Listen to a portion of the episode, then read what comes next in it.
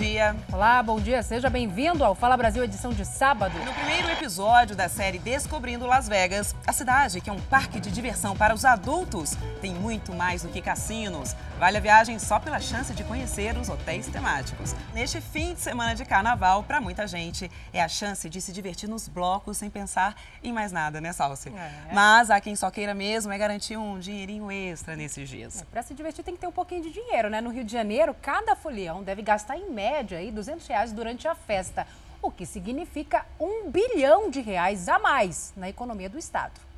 A caixa de isopor já está recheada de bebidas. É hora de faturar. Dá muita venda, muita venda. Aí a gente fica aqui vendendo bastante. Eu e os amigos aí camelou aí. Teve gente que veio de São Paulo para gastar, mas também lucrar no Rio. Eu nem sabia. Foi uns, uns amigos meus que costumam vir todos os anos para cá que me falaram que, que era bom para faturar um dinheiro no carnaval e eu vim fazer o teste. E ela tem razão. Os cinco dias de folia já estão movimentando a economia da cidade. Segundo uma pesquisa da FEComércio, quem mora na capital fluminense pretende gastar em média 200 reais. E grande parte dessas pessoas já está aqui na Saara, o maior comércio de rua do Rio de Janeiro, prontas para gastar. Comprei meu leque, que está aqui, um para cada dia.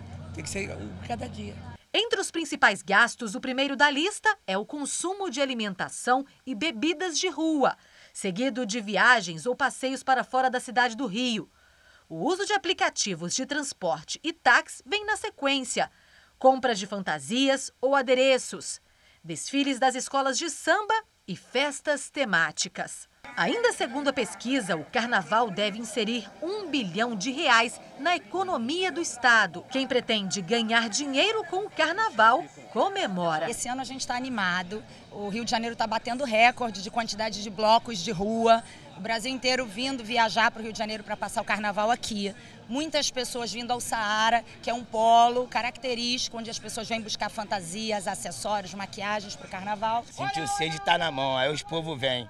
E os gringos tá aí tudo no Rio, graças a Deus é melhor ficar no Rio de Janeiro mesmo. E os catadores de latinha já estão contando com a renda extra do carnaval. Durante os dias de festa, tem catador que consegue tirar um dinheiro de um mês inteiro de trabalho. Há 10 anos, Edmundo perdeu o emprego. O cobrador de ônibus se reinventou como catador de latinhas. Hoje, ele é o presidente de uma cooperativa de reciclagem no bairro de Periperi, subúrbio de Salvador. Hoje já faço 10 anos nesse trabalho que me identifiquei. É, através disso, tirei minha habilitação e hoje eu dirijo o caminhão da cooperativa. É que nessa época, eles costumam faturar em cinco dias o que demoraria um mês inteiro para conseguir. O trabalho rendeu a Nélia quase 800 reais na festa do ano passado. Para quem quer dinheiro, muito dinheiro, tem que começar muito cedo. Às vezes chego duas horas da tarde e saio de madrugada. Nessa cooperativa, o número de catadores, que normalmente não chega a 20, passa de 250 no carnaval.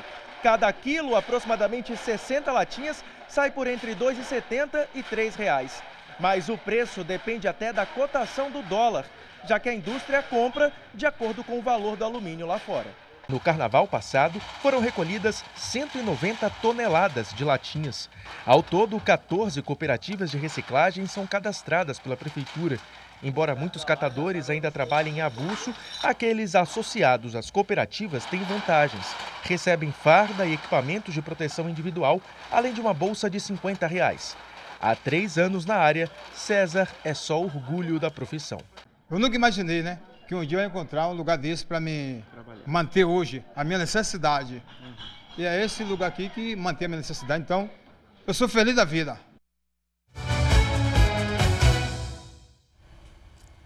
Quem está em São Paulo pode conhecer uma mega escultura feita somente com rachis. Sabe aqueles palitos que os japoneses usam para comer? Pois, é. pois é. é, foi um renomado artista que criou essa instalação exclusivamente para a capital paulista. Vamos ver. Depois de produzir intervenções artísticas em Paris, Berlim, Tóquio, Nova York, entre outros lugares do mundo, o artista japonês Tadashi Kawamata, conhecido por criar instalações de grande dimensão com o uso de materiais pouco convencionais, apresenta sua obra Construção, em exibição exclusivamente em São Paulo.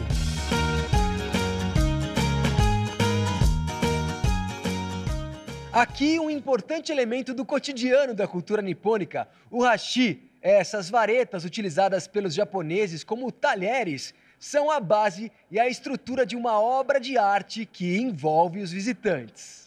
A instalação utilizou mais de 180 mil hashis. 40 voluntários trabalharam para ajudar a construir a casa. Ele costuma trabalhar com objetos de descarte ou objetos pouco valorizados e, e, ao construir com esses objetos em instalações sempre efêmeras, ele valoriza de alguma maneira a essência desses materiais. Além da intervenção artística e arquitetônica, a mostra apresenta também uma série de fotos das principais obras realizadas ao longo da carreira de Tadashi Kawamata. A exposição está no Japan House São Paulo, um lugar que convida o público a ter uma experiência única da cultura do Japão contemporâneo. No site do Qual é a Boa, você confere os horários especiais de exibição da mostra para esse feriado de carnaval. E olha só, um circuito de bandas de rock promete agitar o carnaval de um jeito diferente. É o Carna Rock, que começa hoje na capital de Mato Grosso do Sul. Antes mesmo da apresentação, aquele ajuste básico no som e uma afinada espeta na guitarra. Este ano, o Carnaval de Campo Grande será um pouco diferente. Ao contrário das boas e velhas marchinhas de carnaval, aqui a folia será em ritmo de rock, bebê.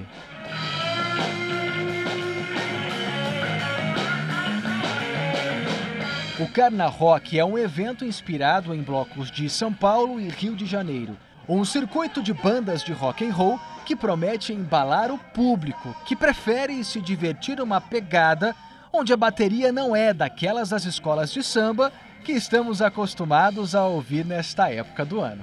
A gente incorpora o clima de carnaval, mas com muito rock and roll, né? O gênero musical é outro, mas esses roqueiros aqui não dispensam os divertidos adereços e badulaques de carnaval. A gente entra no clima e dá uma trabalhadinha nas músicas também para ficarem mais swingados, né? A gente sai daquela nossa rotina do dia a dia, põe um adereço e vamos embora, vai pra brincadeira. E eu tô aqui de, do, do velho do Rio, né? Já tá fantasiado? Não, é velho do Rio, não tem jeito. O circuito Carna Rock vai percorrer diversos bares da capital de Mato Grosso do Sul até o fim do carnaval. O carnaval com ritmo assim mais alternativo é só uma maneira diferente de democratizar a folia. Até porque, no fim das contas, cada um escuta o que gosta e se diverte do mesmo jeito. É só paz e amor! É só paz e amor! A abertura oficial será logo mais, às 3 horas da tarde, na concha acústica da Praça do Rádio, em Campo Grande. E de graça. Não dá para perder. Estão todos convidados. E tem opção para quem quer pular ou para quem quer fugir do carnaval. Veja em nossa agenda. Em Salvador tem uma festa de carnaval em uma celebração que mistura os mais diferentes ritmos. Vai ter pagode baiano, sertanejo e discotecagem na Arena Fonte Nova. Hoje é dia de harmonia do samba e Simone e Simária. Em São Paulo, para quem quer fugir do carnaval e procura uma programação para as crianças, pode assistir ao espetáculo Fadas e Gigantes, um musical com efeitos especiais de última geração e bonecos de até 6 metros de altura. Os personagens do mundo da fantasia prometem muita diversão no palco. No Rio de Janeiro tem uma peça que se passa na época da independência do Brasil. Leopoldina, Independência ou Morte está em cartaz no Centro Cultural Banco do Brasil e recria a época que a imperatriz esposa de Dom Pedro estava no Brasil. E essas foram as dicas para você aproveitar esse feriadão prolongado. Os detalhes de preços e horários das atrações você confere no r7.com barra qual é a boa. Corre lá. Pesquisadores mineiros descobriram mais um tipo de vírus. Só que ele pode ser um vírus do bem. Que bom, né? Batizado de Iara vírus, o pequeno parasita pode virar um aliado na criação de novos medicamentos. É preciso um super microscópio para ver a novidade. O menor de todos os parasitas da ameba recebeu o nome de Iara vírus. O minúsculo desconhecido tem 90% de genoma inédito, o que pode levar à descoberta de proteínas. Se a gente pega uma proteína que ela não está descrita e for depois fazer a caracterização dessa proteína, com certeza a gente pode ver alguma outra função que seja importante para o ser humano ou possa ser usada em outras áreas. A fonte para a pesquisa foi um dos cartões postais de Belo Horizonte, a região da Lagoa da Pampulha. Em 2017, os pesquisadores coletaram amostras da água para análises em laboratório. Era para ser apenas um exame de rotina, mas acabou se transformando numa grande descoberta. Quem poderia imaginar que, apesar de tanta evolução científica, ainda seria possível encontrar um microorganismo que pode ser mais antigo que os dinossauros? Será que o Iara vírus é o ancestral de tantos outros que a humanidade já enfrentou? O coordenador da pesquisa da Universidade Federal de Minas Gerais espera que os estudos possam esclarecer essas dúvidas. Uma das esperanças é que o novo vírus seja um aliado da saúde humana. Quando a gente olha para o ambiente, olha outros organismos que nos cercam, a gente pode descobrir coisas que a gente estava ignorando. Mostra que nós temos muito ainda que explorar e que descobrir e entender o planeta que a gente vive. A gente continua falando de saúde porque fevereiro é o mês dedicado à campanha de conscientização e diagnóstico precoce do mal de Alzheimer a doença que afeta mais de um milhão de pessoas em todo o Brasil. E como ainda não existe cura, a orientação é começar o tratamento assim que surgem os primeiros sintomas. Os esquecimentos são um sinal de alerta. A dona Maria do Carmo é uma senhora calma e muito vaidosa. Ela tem 88 anos e há 10 convive com o mal de Alzheimer, uma doença que causa principalmente a perda da memória recente. No Brasil, cerca de 1 milhão e 200 mil pessoas sofrem com a doença e esse número deve dobrar até 2030, segundo a Associação Brasileira de Alzheimer. O mês de fevereiro é para chamar a atenção sobre a importância do diagnóstico precoce, tão fundamental para manter a qualidade de vida dos pacientes. Hoje em dia a gente tem medicações que vão controlar a doença, não vão curar. Então, Quanto mais cedo você fizer o diagnóstico, mais cedo você vai iniciar o tratamento, com certeza esse paciente vai estabilizar mais o quadro demencial. A especialista explica que é fundamental a família ficar atenta aos sintomas para saber identificar a diferença entre um esquecimento normal e o Alzheimer. Vai esquecendo coisas que normalmente ele não esquecia, por exemplo, senha do banco, é, recados, é, compromissos. A causa tem ligação genética somada a algumas doenças crônicas, como diabetes e hipertensão, e também com a idade avançada. Mas algumas atitudes podem ajudar na prevenção. Já está comprovado cientificamente que uma atividade física é, regular, três vezes por semana, melhora a memória, previne a memória é, aprender novas línguas, é, aprender a mexer no computador. A dona Maria do Carmo toma medicação e recebe todos os cuidados e também o carinho da família. Muito fundamental. E a mamãe ela é muito querida pela família, as primas. A gente tem umas primas de São Paulo que fazem uma festa para ela. Quando ela vê essas primas na fazenda, ela levanta os bracinhos e fala: oi, oi, oi, aquela coisa assim. Ela sabe o nome de todo mundo. Carinho da família é muito importante também, né? Agora vamos falar de carnaval. O desfile do maior bloco de carnaval do mundo será daqui a pouco, hein? Em Pernambuco, o Galo da Madrugada promete levar mais de 2 milhões de pessoas às ruas do Recife. A gente vai para lá conversar com o repórter Jairo Bastos, que já está por lá. Olha só, já está no meio da folia. Traz as informações para gente, né, Jairo? Bom dia para você. Quem deve se apresentar hoje por aí? Oi, bom dia para você, bom dia a todos. Pois é, já tem muita movimentação aqui aos pés do Galo, né? Ao todo, 42 artistas vão se apresentar no trajeto do percurso do desfile do Galo da Madrugada. Nomes como Margarete Menezes, também Elba Ramalho e Marcelo Falcão vão animar os foliões por aqui. O desfile está marcado para começar às nove da manhã, mas já tem muita gente por aqui, hein? O tema escolhido para o galo da madrugada deste ano foram as xilogravuras do cordel do frevo, homenagem à literatura de cordel e à xilogravura, aquelas estampas feitas sobre a madeira. E o galo gigante que você está vendo aí, ó, símbolo do bloco, foi decorado como tema galo circense de olho no futuro. Ele tem a versão mais sustentável dos últimos 25 anos. E o repórter Bruno Araújo mostra agora um pouco de como foi feito esse trabalho de montagem do galo. Vamos ver a reportagem. O dia amanheceu com o galo erguido, saudando os foliões que passavam na ponte do Arte Coelho no centro do Recife. O gigante é a cara do carnaval de Pernambuco. A estrutura tem 28 metros de altura e pesa quase 8 toneladas. A roupa foi feita com discos de vinil, pintados por crianças de Pernambuco e de outros estados. Luzes de LED trazem ainda mais brilho. Esta imagem à noite mostra que a tecnologia ajudou a destacar a alegoria. A tecnologia ela veio para nos unir e é isso que esse galo está propondo. Então a roupa tecnológica é de olho no futuro. A Secretaria de Defesa Social, a SDS, vai reforçar o policiamento. Só no sábado do galo da madrugada nós empregaremos 4.445 profissionais das operativas da SDS.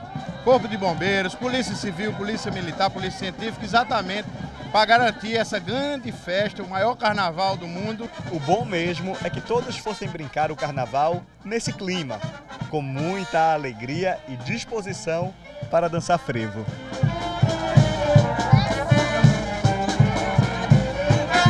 O surf tem ajudado muitas pessoas com dificuldades para andar a ter de volta a alegria de viver.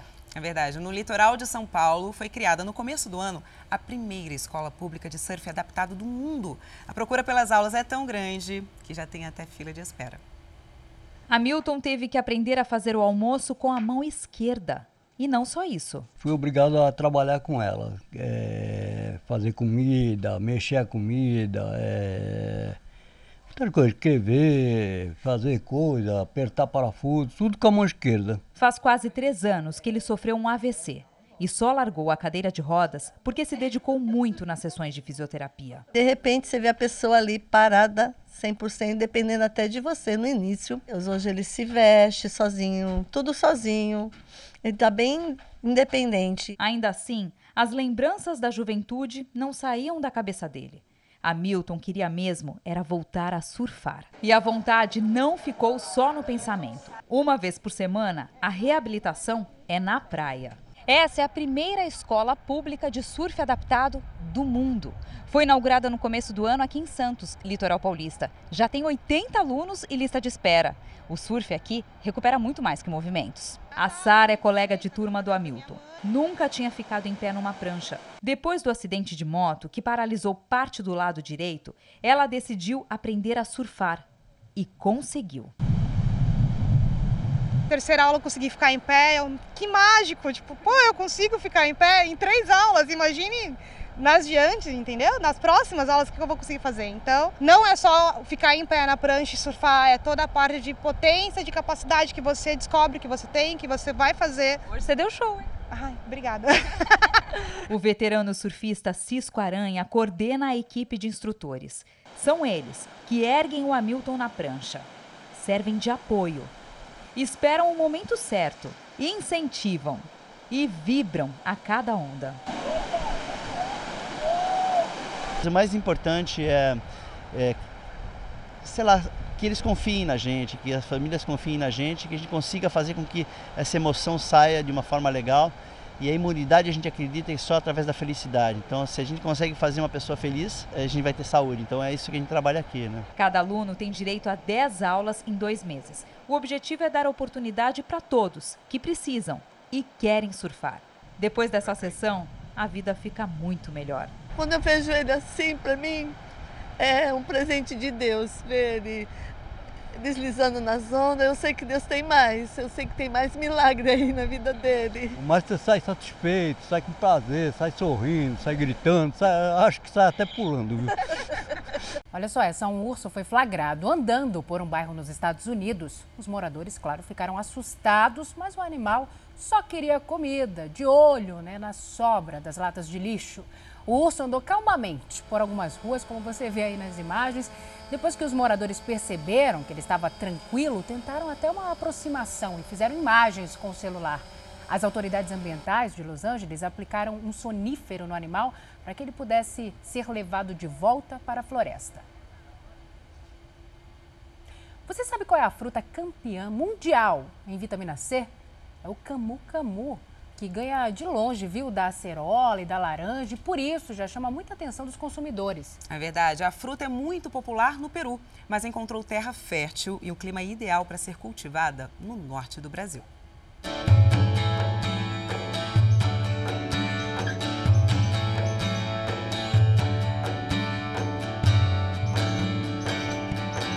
Uma fruta pequena de cor roxa que pesa em média 8 gramas e possui um alto teor de vitamina C. Estamos falando do camu-camu. Você conhece ou já experimentou? Hum, comida japonesa? Sei lá, alguma coisa de comer? Como é o nome? Camu-camu. Camu-camu. Não, nunca ouvi. Um animal, um bicho. Não ouviu falar? Nunca. Tudo bem, a gente entende. Realmente, essa frutinha amazônica ainda não é tão conhecida pelo grande público. O maior produtor e exportador do camu-camu é o Peru. Aqui no Brasil, o plantio acontece no Pará e nos estados do Amapá e Amazonas. Ele traz inúmeros benefícios para a saúde humana, principalmente combater radicais livres por causa do alto teor de é, ácido ascórbico ou vitamina C, antocianinas. Ele é utilizado na agroindústria de alimentos e também de cosméticos e fármacos. A ciência afirma que o camu-camu é o fruto com maior teor de vitamina C do planeta. Tá bom para você? Vou escolher um aqui direto da planta, quero sentir esse sabor. Olha só, vamos lá. É bem azedinho. Os pesquisadores afirmam que quando comparado à acerola, o camu-camu tem 20 vezes mais vitamina C. Em relação ao limão, 100. Geralmente é 90 miligramas dia. O camu-camu tem 380 num fruto só de vitamina C.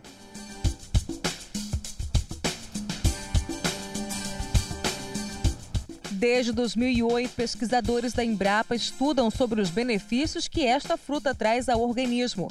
Aqui no campus da instituição existem 120 arbustos. Todos foram selecionados de maneira estratégica no habitat natural para que fosse possível criar um sistema de produção em potencial. Dentro dessas, desse estudo, nós selecionamos primeiramente 10 clones.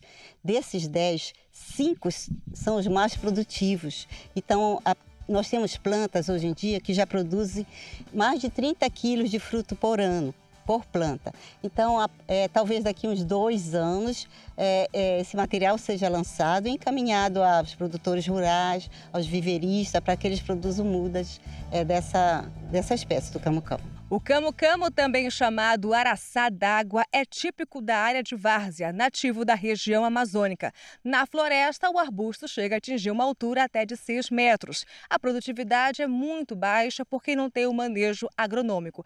Mas, quando domesticada, a história muda consideravelmente para melhor. Começa pela altura, que reduz consideravelmente, o que facilita a colheita. Já a produção vai lá para cima em um curto período de tempo. E tudo isso acontece, olha que bacana, sem comprometer as propriedades do fruto. Tá? E essa aqui que tem metade uma cor e metade outra? Bem, esse aqui é, é, é, quando a gente escolhe fruto, ele tem que estar mais ou menos assim. Uhum. Metade, metade verde, metade maduro. Porque aqui nessa fase é quando nós temos mais quantidade de vitamina C. Ah. Se você deixar maturar demais, aí vai diminuindo a quantidade de vitamina C. O período do inverno amazônico, que começa em novembro e se estende até março, coincide com o pico da safra. A pesquisadora explica que a planta, que adora uma água, tem se adaptado muito bem ao solo de terra firme. Muitos agricultores têm demonstrado interesse pelo cultivo que, aos poucos, segue para o interior do estado. Hoje nós já temos algumas parcerias em Igarapé-Açu, em Tomé-Açu e em Terra Alta que já estão plantando essas, é, esses clones né, de camu-camuzeiro e estão avaliando também nessas áreas dele. Vale a pena todo esse investimento? Vale a pena, porque é uma planta que tá, os estudos são muito são iniciais, é uma planta que ainda está em fase de domesticação, então a pesquisa tem que sair na frente. Já temos bastante produtores interessados, mesmo porque ela tem um alto teor de vitamina C e as indústrias têm interesse em comprar. Com tantos benefícios, o que não falta é vontade de experimentar o camo-camo da Amazônia. Só provando, experimentando para ver como é, né? Eu acredito que seria ótimo, né? Porque principalmente para nossa região, com esse clima aqui instável, gripe todo o tempo, seria mais um recurso, né? Pra gente.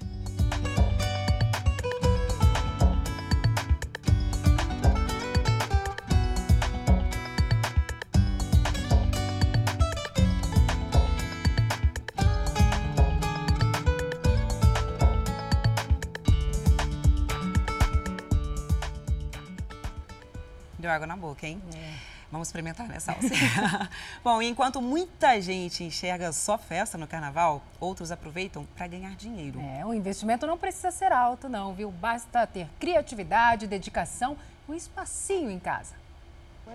Receitas, proporções, sabores. Foi a partir de uma pesquisa detalhada que surgiu a ideia de empreender e ganhar uma grana extra no carnaval. Sacolé chup-chup din-din geladinho. Esse sorvete de vários nomes faz o maior sucesso e é uma delícia para aguentar o calorão no carnaval. Patrícia conta que a ideia de produzir os sacolés veio para auxiliar nas despesas de casa.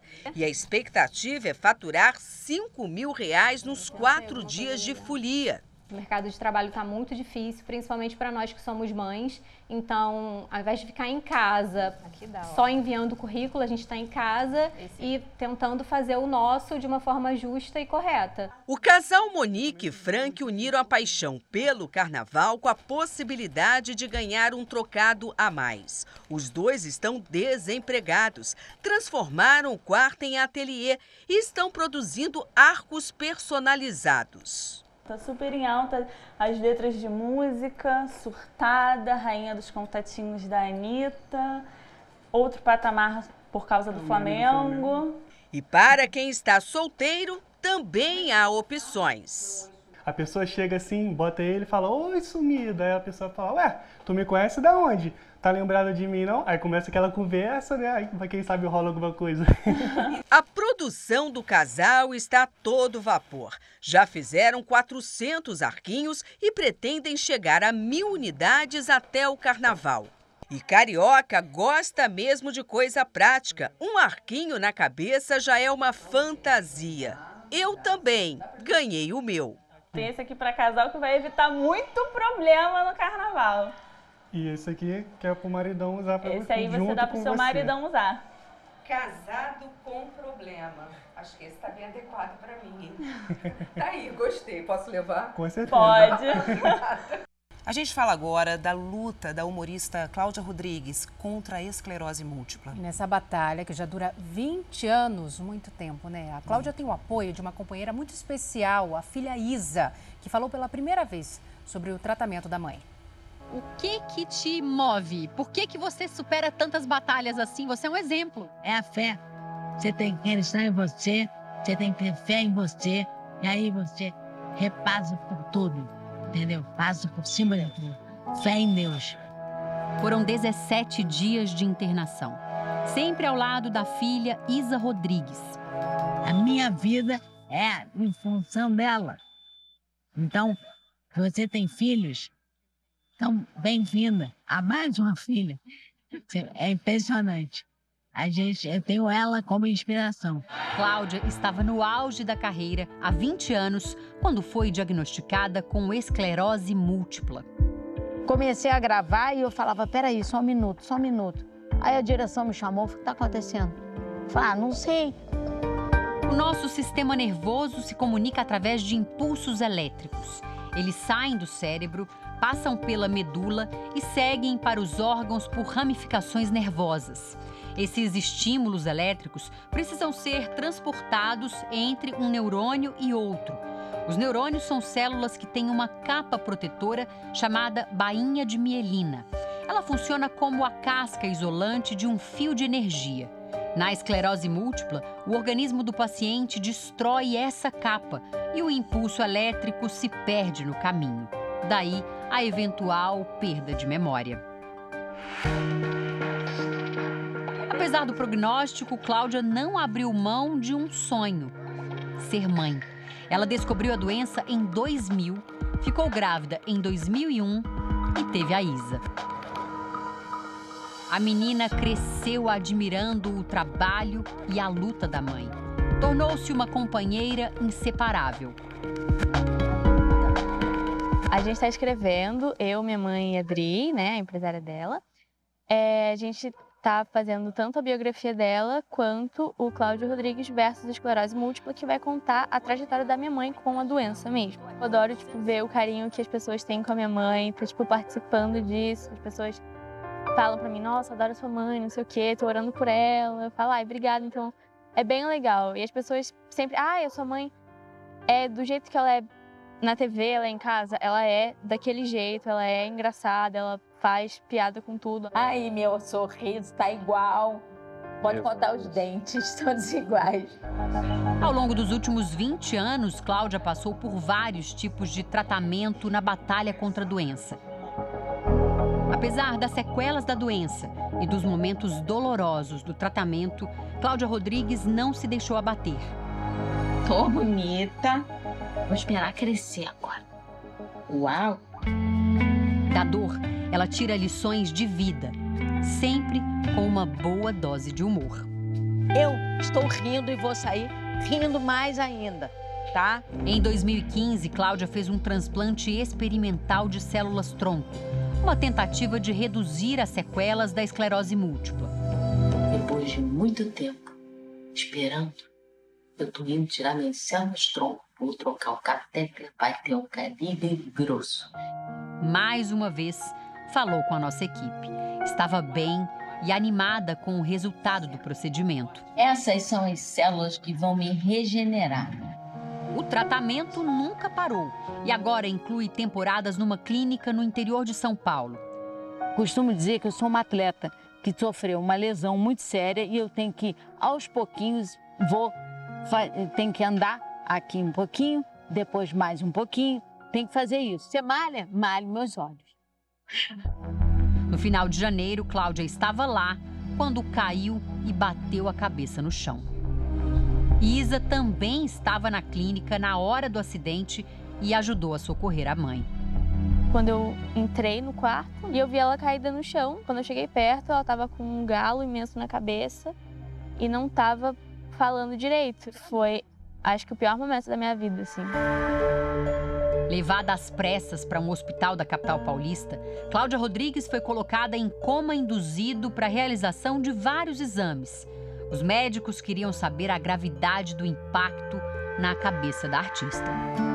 Depois da queda, Isa não saiu mais de perto da mãe. Quando eu cheguei, eu vi o jeito que ela estava, foi assim, horrível, porque foi tudo tão rápido, tudo aconteceu tão rápido. Não saiu da minha cabeça, caraca, sei lá, três dias atrás ela estava bem e agora ela está assim. Então foi muito difícil esse momento todo, né? No, principalmente no início, foi uma coisa muito difícil. Muito dolorida ver ela daquele jeito, não abrindo o olho, não falando, não mexendo, não interagindo com a gente.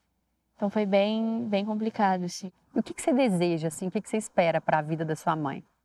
Que ela melhore cada vez mais e que ela tenha cada vez mais força. A vontade da filha se cumpriu. Cláudia Rodrigues surpreendeu mais uma vez quando voltou do coma induzido. Essa mulher é uma gigante. Ela é tão guerreira, ela quer tanto trabalhar, ela quer tanto viver, que ela voltou melhor do que ela estava. Eu ouso dizer que esse ano é o ano da Cláudia Rodrigues. Por quê? Ela completa 50 anos de idade, são 20 anos de esclerose múltipla e são 30 anos de carreira. Então, nos 50 anos, nós vamos fazer uma festa para comemorar tudo isso e quem, quem sabe, né, se Deus permitir, a cura. A cura. que é o que ela tanto quer. Ao deixar o hospital, um desejo simples. Vou tomar um sorvete. E a gente quer te ver brilhando no palco em breve, combinado? Se Deus quiser, combinado. Obrigada. Estamos todos na torcida. Ó, um homem de 33 anos foi preso suspeito de furtar celulares de foliões durante o carnaval em Belo Horizonte. Graças ao rastreador de um dos aparelhos, a polícia conseguiu recuperar vários telefones. A porta da companhia da Polícia Militar no centro da capital mineira ficou lotada. Muita gente veio para cá registrar boletim de ocorrência e procurar pelo celular que perdeu, enquanto se divertia na rua. As vítimas participavam de um bloco de carnaval na região centro-sul de Belo Horizonte. Com aglomeração de pessoas, elas não perceberam os furtos. Os foliões procuraram pela polícia e pediram ajuda. A PM, na mesma hora, começou a fazer buscas pelos suspeitos. Por sorte, um dos aparelhos levados tinha rastreador. Era o celular do Christian. Com apoio dos militares, ele monitorou os passos dos criminosos. Ficamos localizando o celular, a cada cinco minutos dava uma, uma localização diferente, a gente ia atrás. Até chegar num ponto que a gente ficou lado a lado com o cara, e eu olhei pro cara, eu falei, parece ser aquele cara. Os policiais chegaram, fizeram um bom trabalho, um ótimo trabalho, porque foi uma localização muito rápida. A gente localizou e abordaram o cara e conseguiu recuperar o celular. O ladrão não estava só com o telefone do estudante. Na bolsa térmica que ele carregava, havia outros 17 celulares. Fabrício Carvalho dos Santos, de 33 anos, foi preso em flagrante. A desculpa dele é de que ele estava acompanhado de um amigo da cidade de Caeté, que estariam vindo para aqui, e que ele havia combinado com esse amigo que guardaria esses celulares nessa bolsa térmica sobre a remuneração de 30 reais por aparelho. Ele só transportaria celulares. Cada celular que os bandidos pegaram recebeu uma etiqueta com o um número. A organização surpreendeu até os policiais. Na bolsa de Fabrício foram encontrados ainda cartões de crédito, uma munição de fuzil 762 e um papelote com um comprimido de êxtase triturado. A PM diz que a maioria das vítimas carregava o celular de forma irregular e que isso facilitou a ação dos marginais. As pessoas acreditam que guardar nos bolsos da frente dão mais segurança. E na verdade, quem vive praticando esse tipo de furto é muito é, tem uma destreza muito grande, né? Eles são muito práticos na subtração desse bem. Às vezes a vítima nem percebe, ela só vem a perceber depois. Quem passa pela orla do Guaíba, em Porto Alegre, percebeu como a paisagem está diferente, né, Salso? É, por causa da estiagem que atinge o Rio Grande do Sul, o nível da água está baixo e formando uma faixa de areia na costa. Quem circula por um dos pontos turísticos mais famosos da capital gaúcha logo percebe a mudança na paisagem. Eu notei que o nosso rio está baixando muito em toda a orla, em toda a orla. Devido à falta de chuvas, a orla do Guaíba agora mais parece uma praia, com uma longa faixa de areia que antes era coberta pela água. A estiagem que atinge o Rio Grande do Sul é a mais severa desde 2012. Cerca de 100 cidades gaúchas decretaram situação de emergência. Aqui em Porto Alegre, o Guaíba chegou ao nível mínimo nesse verão. Em alguns pontos, a água atinge apenas 33 centímetros, enquanto o normal é de um metro de profundidade. O Guaíba é a principal fonte de abastecimento hídrico da capital gaúcha.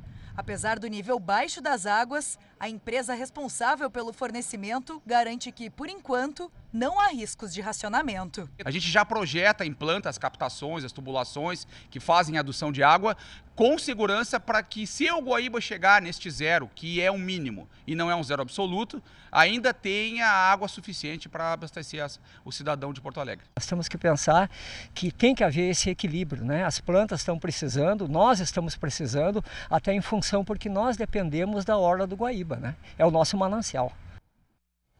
Então vamos agora ao vivo até Porto Alegre, onde, como a gente viu agora na reportagem, né, tem feito muito sol. A gente vai conversar com a Paloma Poeta. Paloma, bom dia para você. Como é que fica o tempo, né, a previsão para este fim de semana?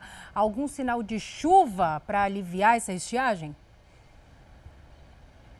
Olá, bom dia. Aqui nada, viu? Céu de brigadeiro por aqui. Previsão de chuva só a partir da próxima terça-feira. O final de semana deve ser de sol aqui em Porto Alegre, só que com temperaturas bem mais amenas do que nos últimos dias. Nesse momento, só para vocês terem uma ideia, faz 16 graus aqui em Porto Alegre. Estamos em um dos cartões postais da capital gaúcha. Os termômetros hoje não devem passar dos 24 graus, mas vocês estão vendo aí céu de brigadeiro, sol. Pode ser que algumas nuvens apareçam no decorrer do dia, mas nada de chuva.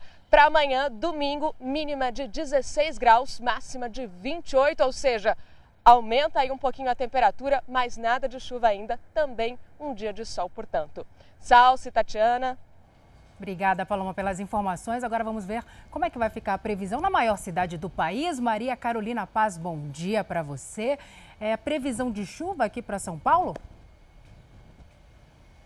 Tem previsão de chuva sim, viu? Bom dia para você, Salce, Tatiana e a todos que nos acompanham no Fala Brasil. O sábado de carnaval começou assim em São Paulo, nublado.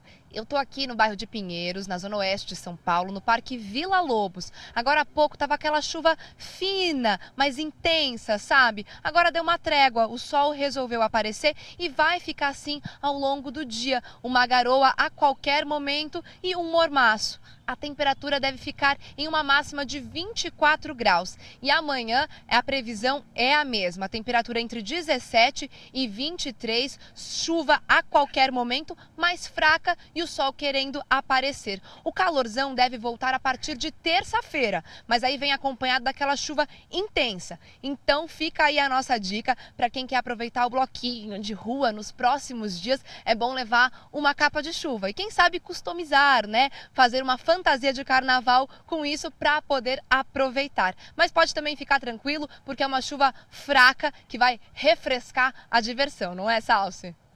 É isso, bloquinho com garoa em São Paulo. Obrigada, Maria, pelas informações. A gente vai agora para Salvador, a capital da folia, né? Onde milhares de turistas já começaram a curtir o carnaval. Vamos conversar com Pedro Santosé. Pedro, bom dia para você. E por aí, qual a temperatura nesse momento? Muito calor? Olha, Salsi, bom dia para você, para Tatiana também, para todo mundo que está em casa. Por enquanto não, viu, Salsi? Nesse início de sábado, a temperatura aqui em Salvador está na casa dos 28 graus, uma temperatura muito agradável. A gente está com um ventinho aqui, uma brisa do mar também muito agradável, porque a gente está, olha só, mostrando para vocês aí agora a praia do Porto da Barra. A gente está bem na entrada do circuito Dodô, do Barra Rondina, aqui da capital baiana. E olha só, carnaval, muita gente querendo reenergizar para poder curtir todos os dias da folia. Tem gente no mar, tem gente tomando um mergulho, tem gente aqui descansando na areia. E olha só, por enquanto o tempo aqui está muito bom, está estável, tem poucas nuvens, mas a previsão é de sol com possibilidade de pancadas de chuva e possíveis trovoadas isoladas à tarde. Acredite você, com a máxima de 31 graus. E no domingo, a previsão do tempo ela muda, porque a chance de chuva diminui com mínima de 26 graus e máxima de 31. Agora só tem uma coisa que é muito certa aqui, viu, Salsi? O pessoal vai curtir carnaval com sol, com chuva até a quarta-feira de cinzas. A gente volta com você. Duas coisas, muita curtição e que paisagem linda, hein, Pedro? Obrigada pelas suas informações. De Salvador a gente vai para BH, em Belo Horizonte, onde está Maiara Folco. Maiara, bom dia para você. E por aí, qual a previsão?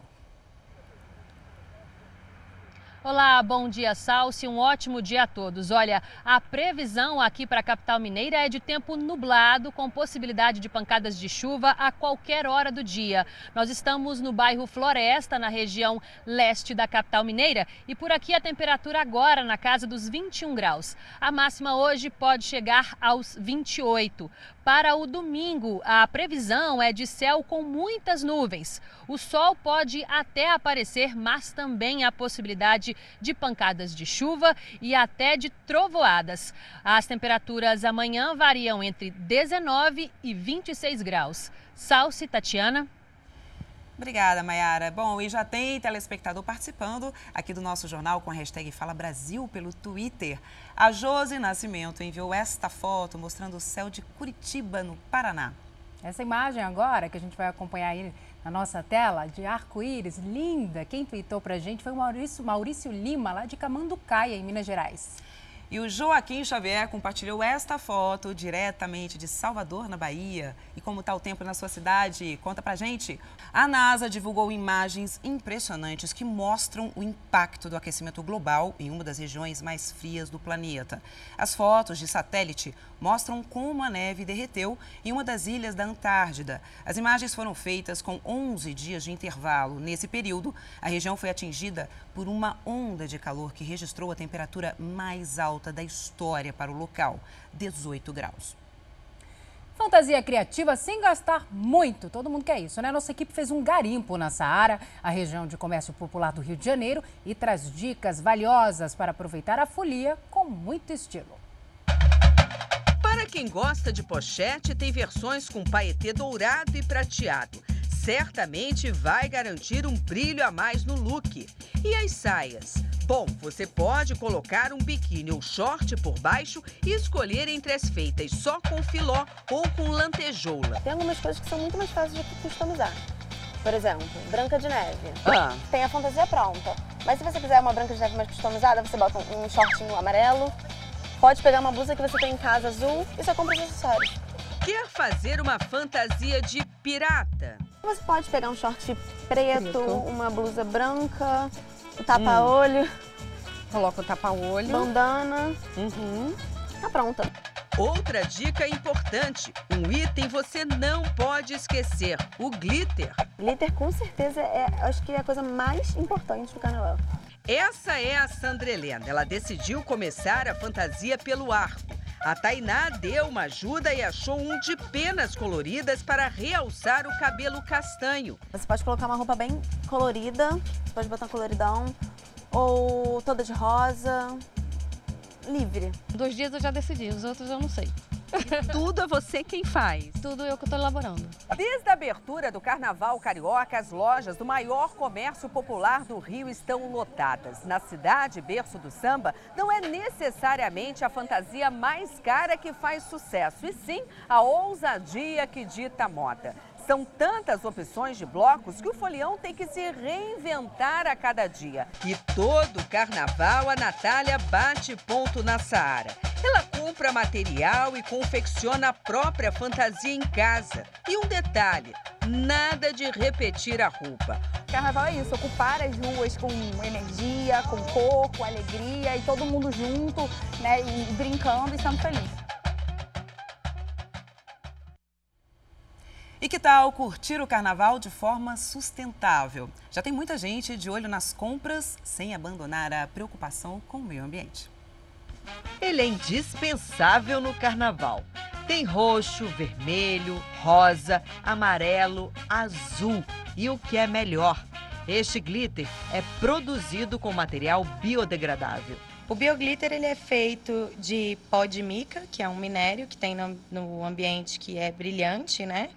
E de agar-água, ou agar-agar, que é aquela gelatina vegetal. Há quem aproveite os quatro dias de festa para ter uma renda extra. É o caso do jornalista Jeff Guimarães. Há dois anos, ele trabalha na criação de tiaras. Ano passado eu tive um lucro bem legal, foi mais de mil reais de lucro, mas eu fiz muita tiara. Esse ano eu também consegui já chegar bem próximo desse, desse lucro e ainda nem passou o carnaval. O diferencial é a autenticidade do produto, já que as tiaras são inspiradas em memes da internet e não são encontradas em lojas da cidade. Tem Eukilute, que vem de meme, tem estrela, que é muito legal, que todo mundo usa. Então eu fico sempre ligado no que as pessoas estão usando e estão conversando para fazer tiara combinando. Legal. Ó, vamos falar de comida agora, de sabores deliciosos, né? A pimenta arde, mas dá um sabor diferenciado para os alimentos. Eu sou suspeita porque eu gosto muito e tem de todos os tipos e para todos os gostos. É verdade, mas os efeitos da pimenta para a saúde são animadores, apesar dessa ardênciazinha que incomoda algumas pessoas. Estudos indicam que ela pode prevenir câncer de próstata e de mama. Na carne, na coxinha e, é claro, na feijoada. Acarajé com pimenta é bom. Sopadinho com pimenta é bom. Cozido com pimenta é bom. Várias comidas com pimenta é bom. Ah, mas você é suspeita, Carla. Se tem um povo que gosta de pimenta, é o baiano. Ah, a pimenta é muito bom, né? Inclusive é bom até para a saúde, né? A pimenta é um alimento rico em nutrientes e é considerado um alimento funcional também. Ela é rica em vitamina A, vitamina C e um componente que chama capsaicina, que já é comprovada pela ciência como um poderoso termogênico, anti-inflamatório, antioxidante e analgésico. É justamente a capsaicina que confere o teor de picância. Quanto mais escura e mais quantidade de capsaicina ela tem, mais ardida ela fica.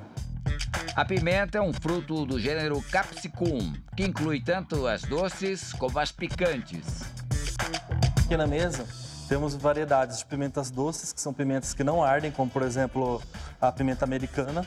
E temos também variedades de pimentas muito comuns na mesa do brasileiro, como por exemplo a malagueta, dedo de moça e a pimenta mais ardida do mundo é a pimenta Carolina Reaper. A picância é medida por uma escala chamada Scoville. Para se ter uma ideia, a Malagueta tem 100 mil unidades Scoville. Já a Carolina Reaper tem 2 milhões de unidades. Aliás, tomar água depois de comer pimenta diminui a ardência? Mito ou verdade? É um mito. A água não ajuda para parar com a ardência da pimenta. Muito pelo contrário, ela vai espalhar capsaicina da pimenta na sua mucosa, na mucosa da sua boca. Então, o que fazer? A dica é tomar um pouco de leite. A bebida tem caseína, uma proteína que neutraliza o ardor e a picância da pimenta. A pimenta é tão comum no nosso dia a dia que tem até aquele ditado popular. Você conhece, né? Diz assim: pimenta nos olhos dos outros é refresco. Com certeza. Fui criado ouvindo essa expressão, bem brasileira.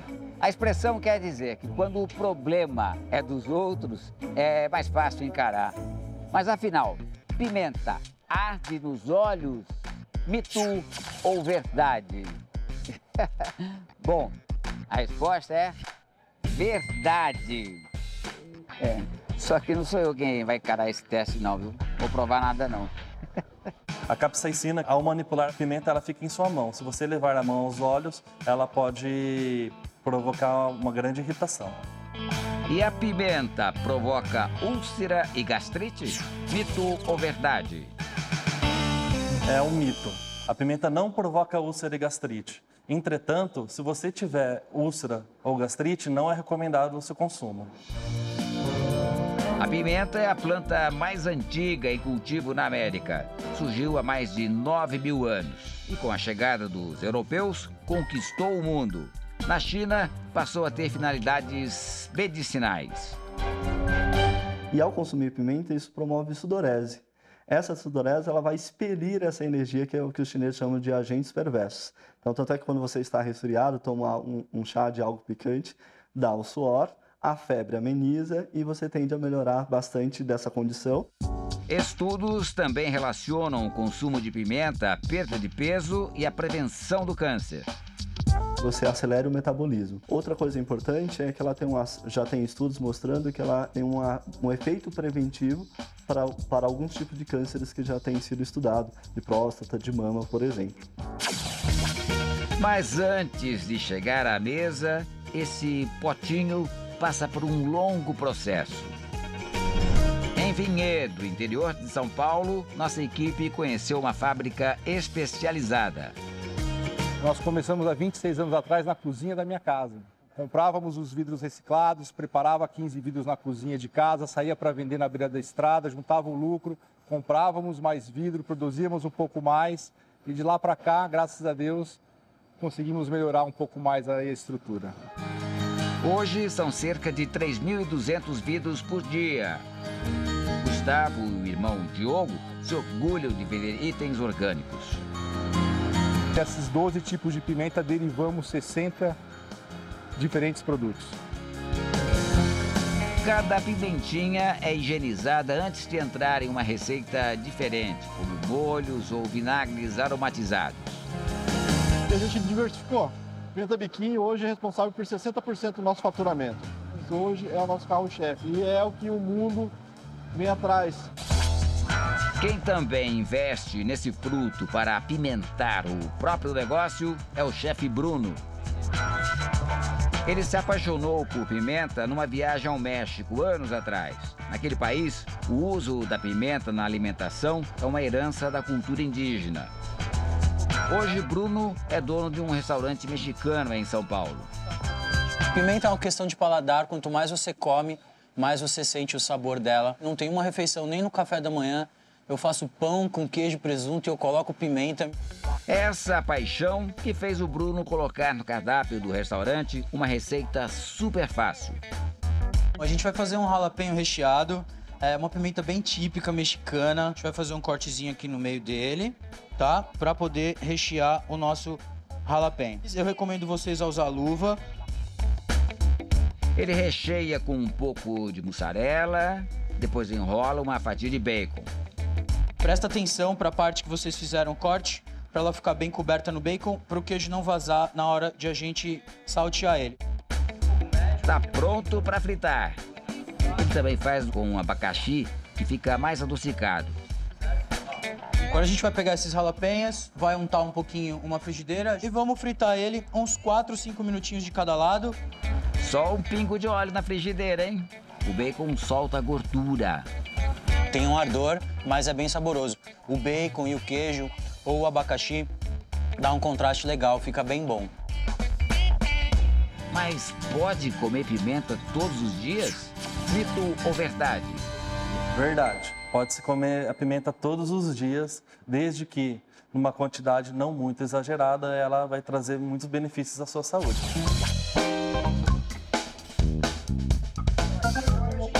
Na casa do médico Jabal, a receita mais pedida é a esfirra aberta com recheio de pimenta. A esposa dele sabe que nessa hora a cozinha é dele. Que hora que você apita aqui? Na hora da limpeza, na hora de lavar tudo, de organizar tudo, mas eu faço isso com muita Aí o doutor Jamal sai de fininho. Sim, aí ele sai de fininho. Jamal se dedica a preparar misturas com vários tipos de pimenta. E aí nós temos mais de 30 anos de experiência e paixão pela pimenta. Com certeza, é uma paixão muito grande, principalmente é, transformar a pimenta não como o ator principal do prato. A não ser a esfirra, né? É. Aí sim, Ô, aí Jamal. ela é a artista principal. A massa da esfirra já está pronta. Ela está 36 horas fermentando e é uma fermentação lenta. Hora de preparar o recheio. Ele usa a pimenta jalapeño, aquela verde, um pouco menos ardida. Essa já está curtida. Com ela, Jamal usa muitos temperos. Alho, tomate picadinho, cebola, limão espremido, vinagre e azeite. E tá pronto o recheio. Reparou que não vai carne, né? Então agora nós vamos pegar a massa. Aham. Olha só que delícia que é esse negócio aqui. Olha que você pega essa massa. Olha! Olha que isso. macia! Ele abre a massa e monta uma esfirra aberta tamanho grande, que é para ser compartilhada. O recheio também é generoso. Hora de ir pro forno. Oba! Vamos lá! Ficou linda! A filha Camila aparece na hora de comer e conta que a esfirra inventada pelo pai é um sucesso. É? que todos adoram. Agora quem vai provar sou eu. Esse recheio, ele não é para ser agressivo. Ele é para ser algo que dê um sabor a mais. Hum, depois então é que fica esse gostinho da picância. Aprovadíssima! Tão boa que ninguém resistiu. Ai, água na boca, gente. Além do reforço no número de policiais, o Carnaval de Belo Horizonte vai contar com um botão do pânico. Instalado em dois pontos da cidade, a tecnologia vai ajudar os folhões a denunciar crimes. O totem na Praça da Savassi chamou a atenção da Tamires, a caminho do trabalho. Nossa, achei perfeito, porque principalmente nós mulheres, né, a gente está mais sujeita a assédio, principalmente no carnaval, que a gente quer usar umas roupas mais legais, assim, mais estilosas, então acho que vai ser bem, bacana a iniciativa. Uma das grandes novidades para garantir a segurança no Carnaval de BH este ano é o botão do pânico. No totem estão todas as informações necessárias sobre o uso do equipamento. Quando o cidadão, eh, em caso de alguma emergência, aperta esse botão de emergência, um alarme é soado e, e dentro do centro de operações da prefeitura, alguém atende esse chamado. Né? Ao, ao atender esse chamado, abre um canal de voz onde o cidadão consegue conversar diretamente com alguém que está dentro do centro de operações da prefeitura. Vamos fazer um teste então para a gente entender como é que funciona o botão do pânico. Tem a sirene bem alta. O chamado aciona um guarda municipal de plantão no COP, o Centro Integrado de Operações da Prefeitura. Guarda Civil Municipal de Belo Horizonte que posso ajudar, senhor? Qual a sua emergência? Bom dia, estou fazendo um teste aqui para uma reportagem da Record, mostrando como é que funciona. Você está me vendo, me ouvindo? Estamos te vendo perfeitamente aí. Em caso de uma emergência aqui no local, qual seria aí a sua ação? Acionamento de uma viatura, um militar? É positivo. Seria o acionamento de uma viatura para tomar as medidas cabíveis, né? O secretário municipal de segurança espera que as câmeras inibam os trotes. Não tem graça nenhuma apertar algo que não vai ser, que não tem só pra, por brincadeira. Então, caso o botão de pânico seja acionado em vão, a gente vai saber de fato quem acionou. Além da comunicação rápida de crime, o secretário explica que o totem tem outra utilidade. Caso ele tenha encontrado algum objeto perdido, ele avisa que perdeu o objeto e a gente destrava a parte final desse totem e ele guarda lá e depois a gente busca. O equipamento foi fornecido por uma empresa de tecnologia chinesa, sem custo para a prefeitura. As amigas que vieram do Rio de Janeiro para passar o carnaval em BH aprovaram a iniciativa. Ótimo, bem útil, né? É, inclusive podia ter no Rio. Podia, uma ótima ideia. Podia ter no Rio, a gente é do Rio. E seria bem interessante algo assim lá. O carnaval vai só até semana que vem, mas a população já faz votos para que os totens fiquem o ano inteiro. E que continue, né? Não só agora no carnaval, mas sempre tem que ter. Podia se estender então. É, se estender vai ser bom demais. Você sabia que no suor existem bactérias que causam mau cheiro nas roupas? Qual será a maneira correta de acabar com isso? Missão para o doutor Bactéria. Patrícia é mãe do Rodrigo, de 7 anos. Ela se preocupa em deixar as roupas dele e de toda a família sempre limpas e cheirosas. Mas essa não é uma tarefa fácil por aqui. Olha, e se tem uma roupa que dá trabalho para lavar aqui na casa da Patrícia, é essa aqui, o uniforme da escola do Rodrigo. Rodrigo, por que, que você chega tão suado em casa? O que, que você faz lá? Porque às vezes eu tenho educação física, daí eu fico bem suave. Mãe, dá para usar esse uniforme no dia seguinte? Não, impossível de usar esse uniforme. E tem que pôr de molho, de tão sujo que chega esse uniforme. O doutor Bactéria veio conferir se a maneira da Patrícia lavar as roupas está correta. Então você separa, já coloca direto já na máquina. máquina. Daí eu ponho sabão.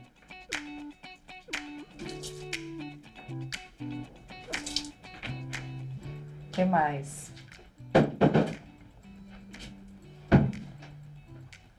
Aí já coloca. Aí eu ligo. Uhum. Tudo errado, né, doutor?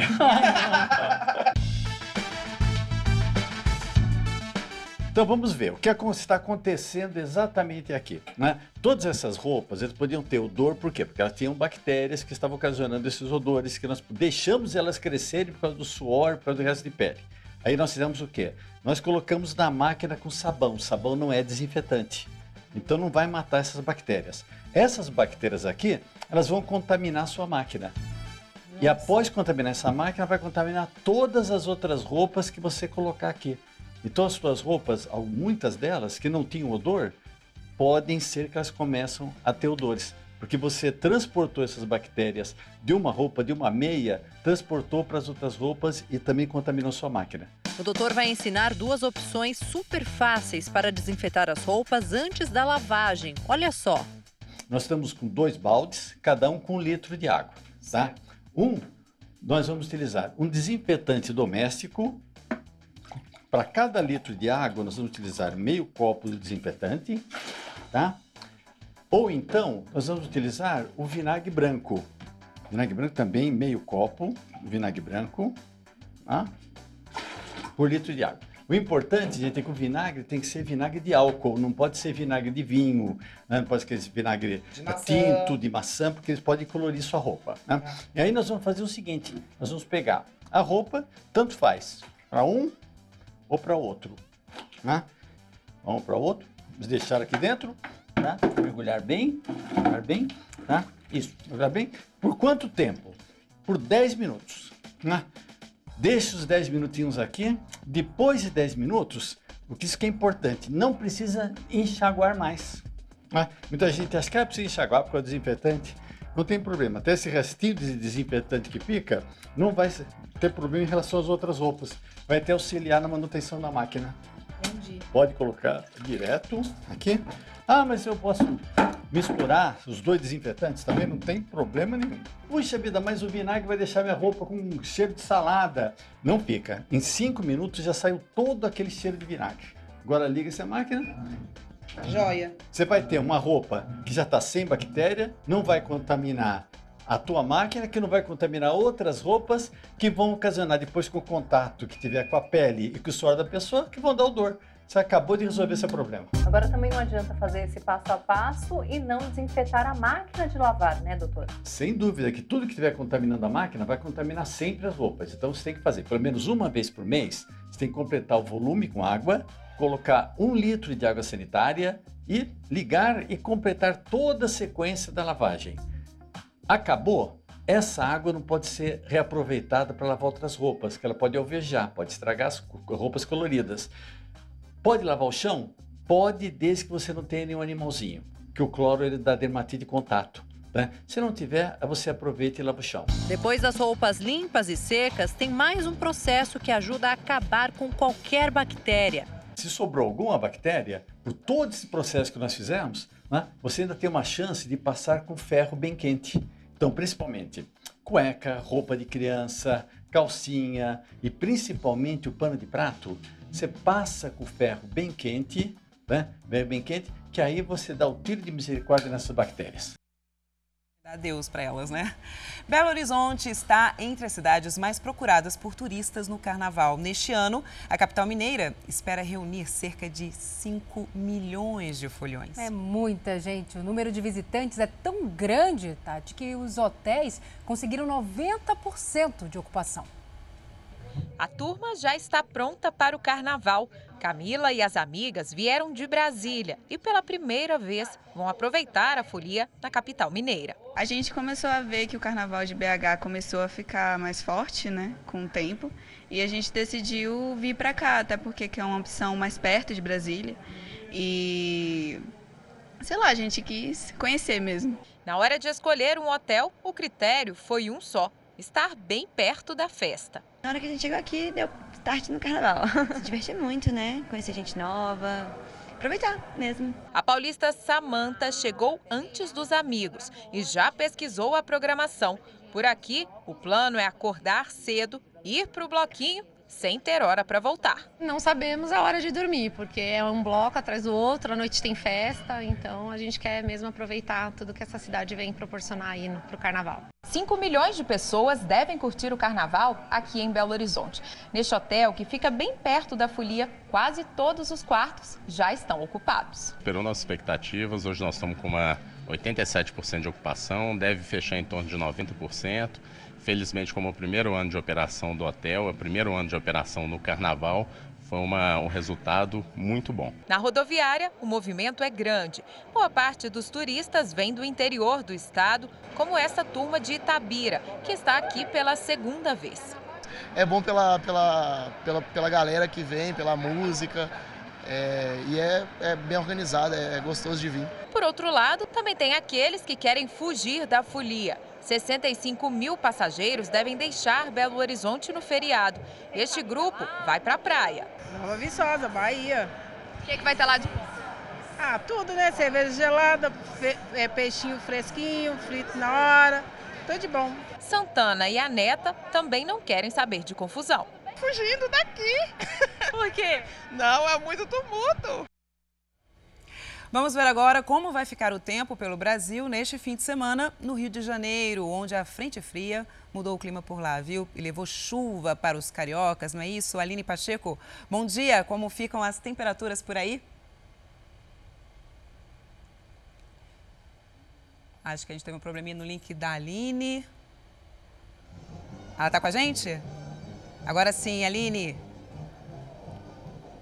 Vamos lá, conta como fica, o, como fica o clima por aí. É que o cordão da bola preta.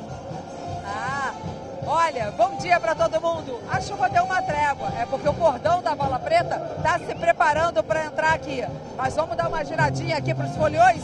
Tá calor, tá quente. Mas olha lá para cima agora. Vamos ver as nuvens? Pois é. Previsão de trovoadas, chuva de 25 milímetros. Agora, tomara que seja só lá no fim do dia, quando os 60 blocos acabarem. Temperatura máxima, gente, de 27 graus. Mas isso é claro para quem não estiver na folia, porque a sensação térmica por aqui, ó, muito maior. Tatiana. É, pelo visto, esse céu aí com trovoada não, não tá assustando, né, os foliões por lá. Obrigada, Aline. Agora a gente conversa com a repórter Priscila Amaral, que está em Belém do Pará. Priscila, bom dia. Quantos termômetros marcam agora e como que fica o tempo nesse fim de semana? Olá, muito bom dia. Neste momento, os termômetros marcam por aqui 25 graus, mas o sábado amanheceu desse jeito, nublado, chuvoso na capital paraense. E o dia deve se alternar aí com um pouquinho de sol que pode abrir daqui a pouco, mas entre trovoadas, pancadas de chuva, porque o temporal está previsto para hoje à tarde e deve se estender até a noite.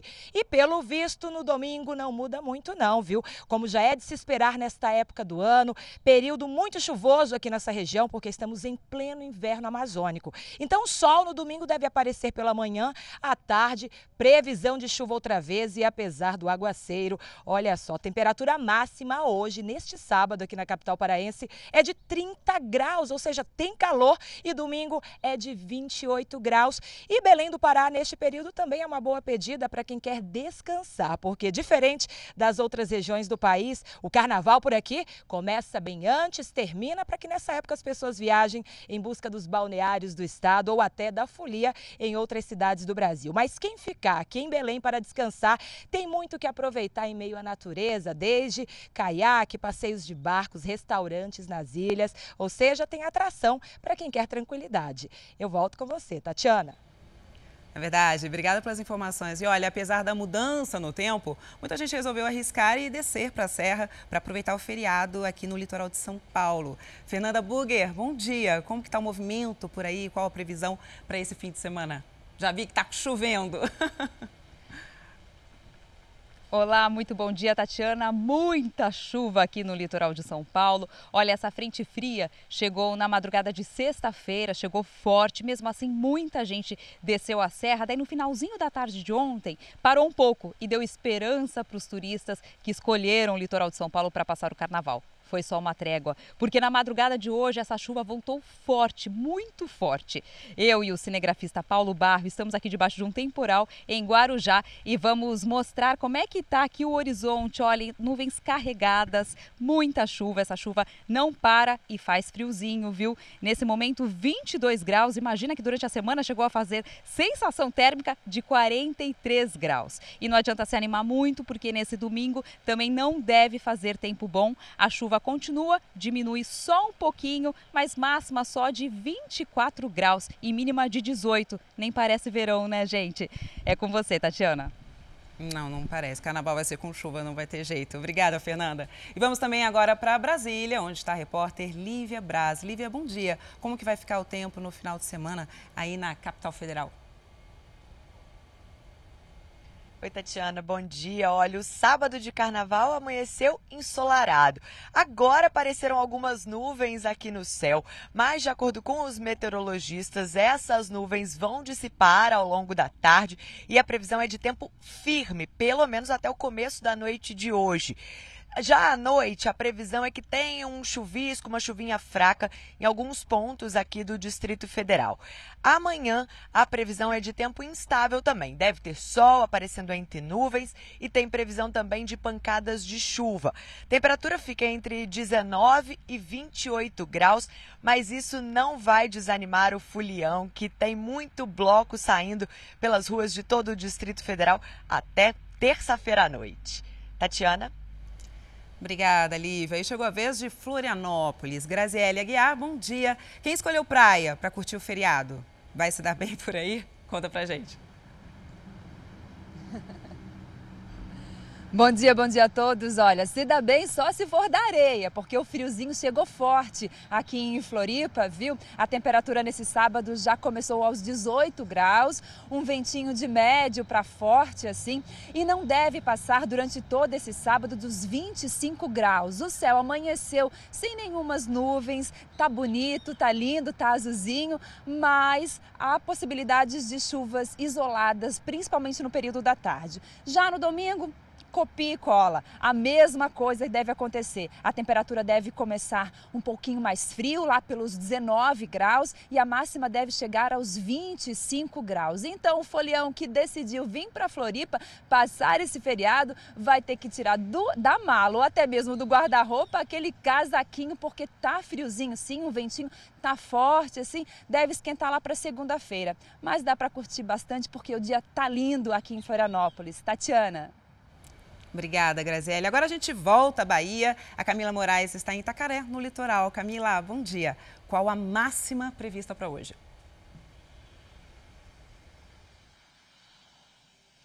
Oi, Tatiana, bom dia para você, para todos que acompanham o Fala Brasil. Olha, nem parece que o sábado começou com chuva em Itacaré, porque ó, tá bem calor nesse momento, faz 29 graus e a máxima ainda deve atingir os 32 aqui na cidade, ó. A gente está vendo que ainda tem algumas nuvens no céu, isso porque a previsão ainda é de pancadas de chuvas rápidas no período da tarde, mas nada que atrapalhe quem pretende curtir a praia, inclusive a cidade está cheia aí também por conta do carnaval, o pessoal une descanso descanso, a diversão. No domingo o tempo não fica diferente, a mínima é de 26, máxima de 31. Tatiana Salsi.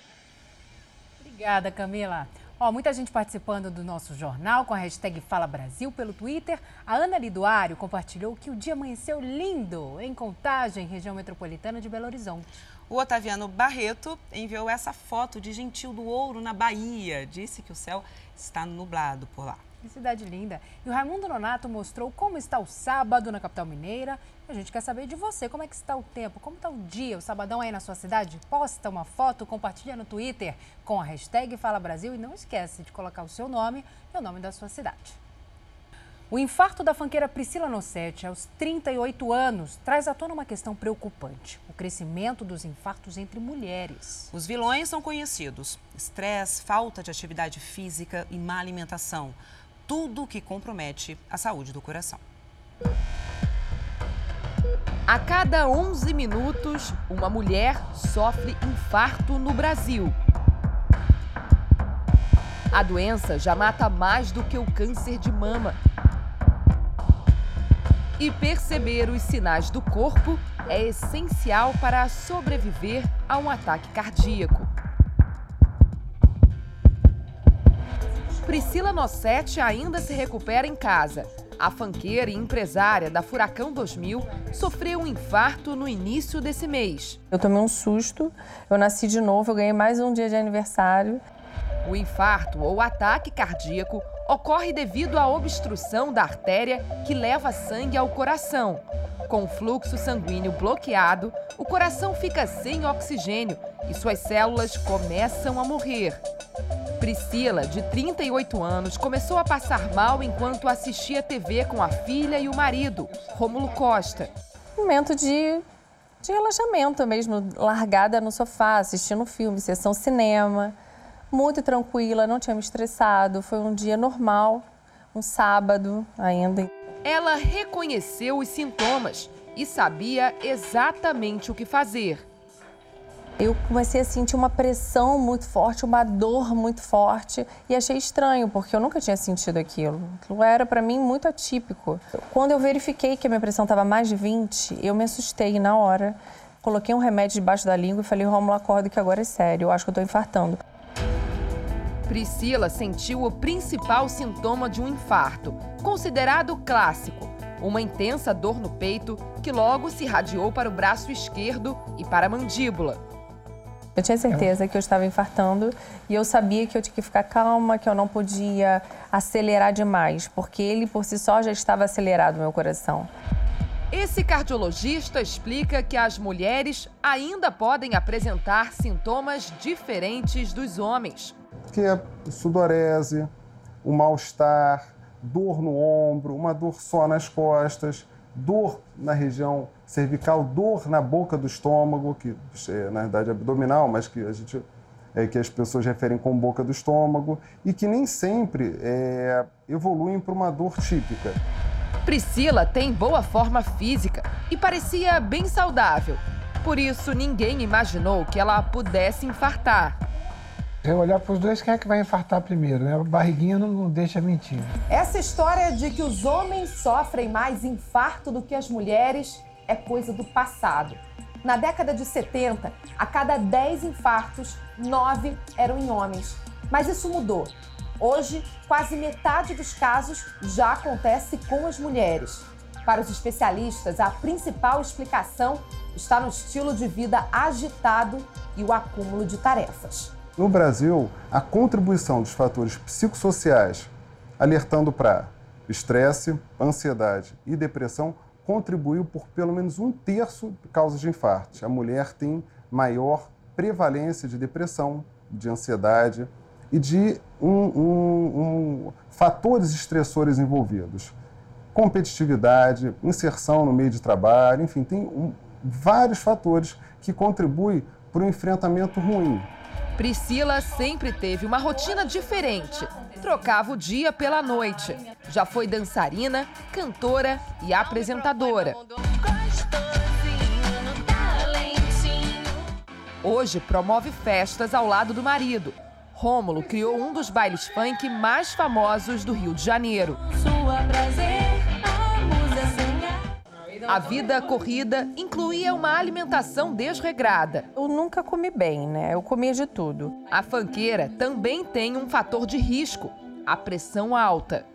Quando eu engravidei, no terceiro mês de gravidez, né, da gestação, eu estava fazendo picos hipertensivos. Aí a minha médica pediu um exame, me encaminhou para um cardiologista e foi descoberto que eu, que eu estava com uma hipertensão gestacional.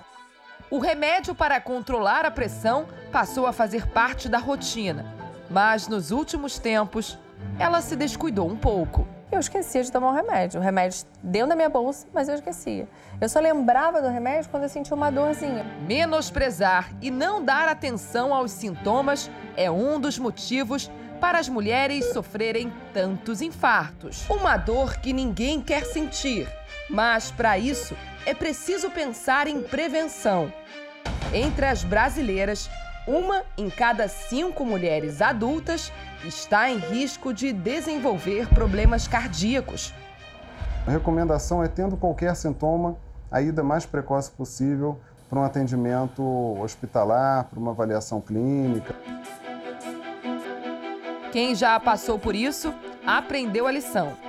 A saúde em primeiro lugar susto como esse, a gente só passa uma vez. Não tem como brincar com a vida, a vida é muito séria. Então, hoje eu falo até para as minhas amigas, saúde em primeiro lugar. A gente não pode abrir mão disso. E a justiça afastou o prefeito de Lusiânia, em Goiás, por quatro meses. Ele foi denunciado por importunação sexual contra uma servidora do município. Outras mulheres também denunciaram o prefeito por assédio. O afastamento é para evitar que ele interfira nas investigações. O pedido de afastamento de Cristóvão Tormin, do PSD, do cargo de prefeito de Lusiânia, foi feito pelo Ministério Público e atendido pelo Tribunal de Justiça de Goiás. Ele foi denunciado por crime de importunação sexual contra uma servidora do município. A primeira informação sobre este caso chegou ao Ministério Público em novembro do ano passado.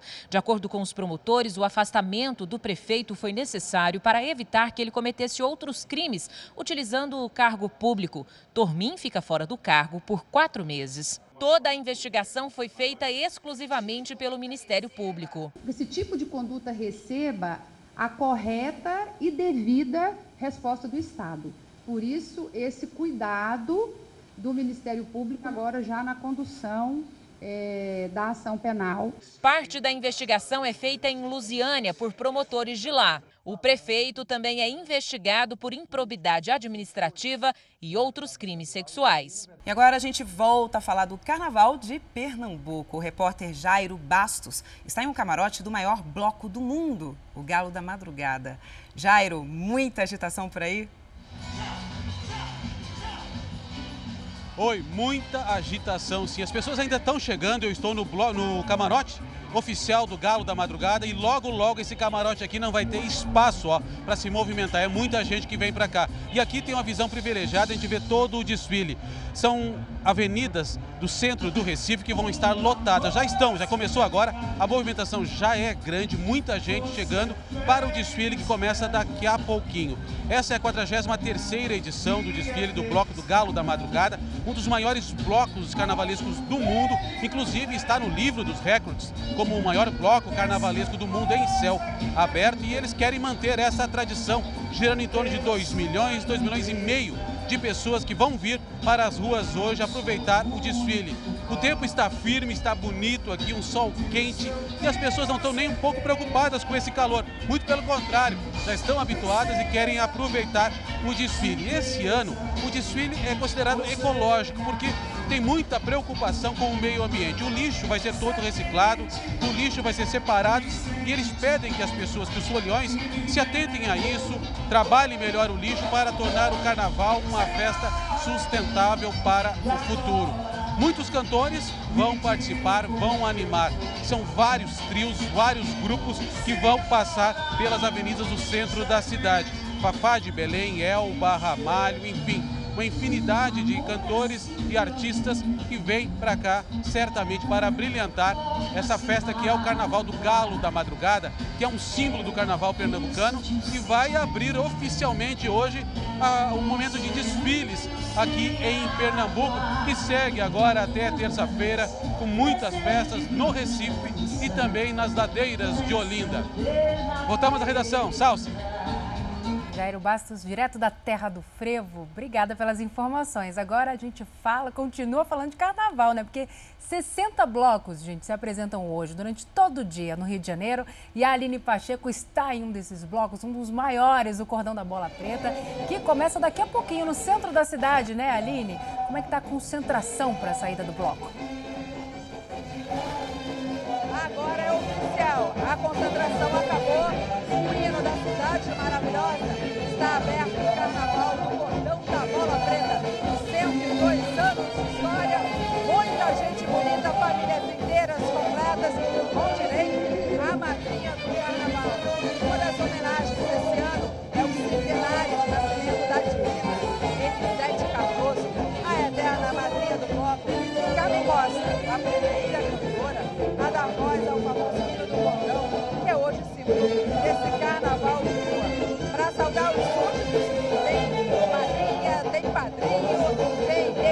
da Beija-Flor que já está lá em cima, se preparando, dando tchau ao vivo aqui pro Fala Brasil, que promete soltar a voz aqui antes de seguir pro jogo do Flamengo.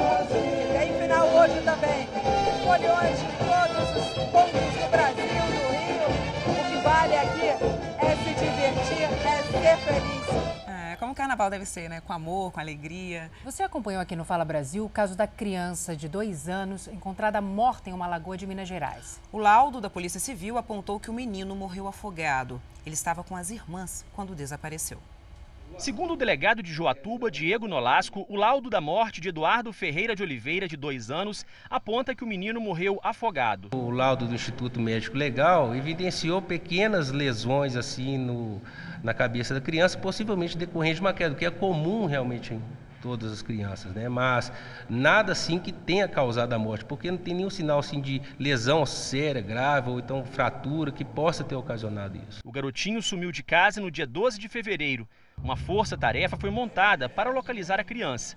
Dois dias depois, um vizinho viu o corpo boiando em um lago que fica a 50 metros da residência dele. No dia que desapareceu, Dudu estava na companhia de duas irmãs, uma de 13 e a outra de 15 anos. As meninas contaram para a polícia que na manhã de 12 de fevereiro foram com o menino até uma clínica médica no centro de Joatuba e depois retornaram para casa. A versão apresentada pelas adolescentes foi confirmada durante as investigações. Os policiais analisaram câmeras no trajeto entre a casa da família, no bairro Regina, até o centro da cidade. Próximo à lagoa, né, tinha uma série de árvores frutíferas. Então, e, e, o parapeito estava bem sujo de barro em decorrência das chuvas. Então, possivelmente, às vezes, ela poderia ter tentado colher algum tipo de fruto, escorregado e caído ao lado. Era uma conduta habitual da criança sair da residência. Inclusive, os próprios pais e irmãs relataram que ela abria o portão, tirava o arame do portão e conseguia sair do local. Ainda de acordo com a polícia, as investigações continuam para descobrir como Dudu se afogou. Nenhuma hipótese é descartada por enquanto. Os peritos trabalham com a possibilidade de afogamento natural ou até mesmo com a participação de alguém. E olha, os números assustam. Só nas últimas 24 horas, 109 pessoas morreram por causa das complicações do coronavírus. E a Organização Mundial da Saúde mostrou preocupação com o número de casos em que pacientes não tiveram contato com doentes. Representantes da OMS disseram que parte dos novos casos da doença não tem uma conexão clara com pessoas que já estavam contaminadas. Por isso, a organização reforçou a necessidade de que os pesquisadores se aprofundem para entender a transmissão do vírus. Já são quase 80 mil casos no mundo e mais de 2 mil mortos. A maior parte das pessoas que morreram vivia na China, mas também houve casos em países como Itália, Irã e Coreia do Sul. E os brasileiros isolados na base aérea de Anápolis, em Goiás, poderão ser liberados no domingo, quatro dias antes do previsto, né? Eles esperam o resultado do último exame para detectar o coronavírus, que foi feito ontem. A gente vai conversar com a Mariana Martins. Mariana, bom dia para você. Quando deve sair esse resultado?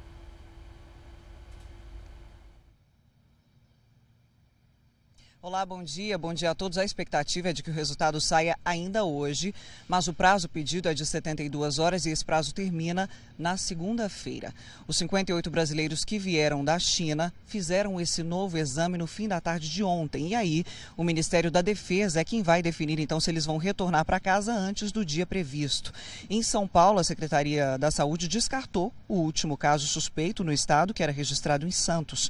No litoral, apenas um caso ainda é investigado no Brasil e fica e, esse caso é investigado no Rio de Janeiro. Outros 51 casos suspeitos no Brasil já foram descartados. O governo também ampliou a lista de países com alerta para o coronavírus. Então, quem tiver sintomas e tenha passado pelo Japão, Coreia do Sul e do Norte, Singapura, Vietnã, Tailândia e Camboja, além da China, que já era indicada anteriormente, são suspeitos. Tatiana Salsi. Obrigada, Mariana. E uma foto ganhou as redes sociais nesta semana. É a de um bebê que nasceu com cara de brava. Aliás, de muito brava, por sinal. Parecia que ela não queria sair dali de jeito nenhum, pois né? É, viralizou. Ela estava bem ali, tranquilinha, confortável na barriga da mãe, né? Não queria vir para esse mundo, não. Acho mãe e filha já estão em casa, no Rio de Janeiro. E claro que a nossa equipe foi conhecer essa mais nova celebridade bravinha. No primeiro minuto de vida, a primeira foto. E não é que a Isabela saiu com cara de poucos amigos, de olhos abertos, ela parece estar zangada. Depois que eu saí do centro cirúrgico, né, que aí ele me mostrou a foto, aí eu falei assim, meu Deus, por que minha filha tá com essa cara de tão brava? A foto viralizou nas redes sociais. O clique teve vários comentários, curtidas e compartilhamentos. Até a imprensa internacional registrou a repercussão que a foto curiosa causou na internet. Uma semana depois do parto, nós viemos até a casa da Belinha conferir como anda a nova celebridade, a nova sensação das redes sociais. E olha só o que a gente encontrou. Uma menininha calma, tranquila. Em nada ela parece boladona, né? Não. Só na hora de trocar a fraldinha, que ela dá aquela choradinha, trocar a roupa. Mas a Isabela é boazinha. Dá aquela. Dá umas risadinhas já. Na hora da fome? A fome, o berreiro é certo. Aí fica bolado. Aí fica boladinha. O quarto confortável foi cuidadosamente decorado para receber a princesinha da casa. Aqui ela recebe todo o carinho da mãe e do pai. Eles nunca poderiam imaginar que a foto da Belinha viraria meme. A gente não esperava que ia ter essa. Tem site até de fora compartilhando a fotinha dela, a gente não esperava mesmo. A estrela da casa, da família. o registro foi feito por este fotógrafo, contratado para fazer o álbum do nascimento. Primeira preocupação com a imagem dos pais e da criança. Eu sempre entro em contato com eles para saber qual é o posicionamento deles quanto a isso, mas eles curtiram demais, estão aproveitando a repercussão toda. Eles tiram mais fotos e curtem os cliques do dia do parto. Agora uma pergunta que não quer calar. Tem alguma foto aí que pode virar outro meme, não? É, eu vou guardar a surpresa aí mais pra frente, né? Quem sabe? Quem né? sabe. Muito bom, sensacional. Agora a gente muda de assunto. Mais uma ex-funcionária prestou depoimento contra um médico veterinário denunciado por assédio em Goiânia. Pelo menos cinco vítimas já foram até a polícia. Entre elas, uma adolescente de 17 anos. A mulher prefere não mostrar o rosto. Ela diz ter sido vítima do mesmo veterinário.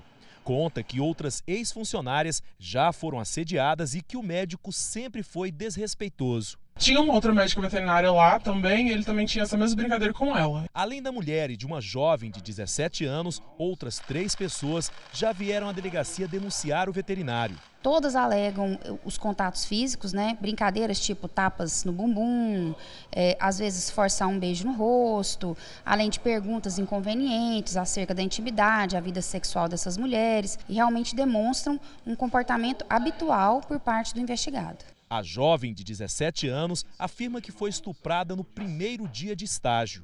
Segundo a polícia, uma das vítimas já não mora mais em Goiânia, por isso procurou uma delegacia de São Paulo para fazer a denúncia. Por nota, o Conselho Regional de Medicina Veterinária disse que repudia qualquer tipo de violência contra a mulher.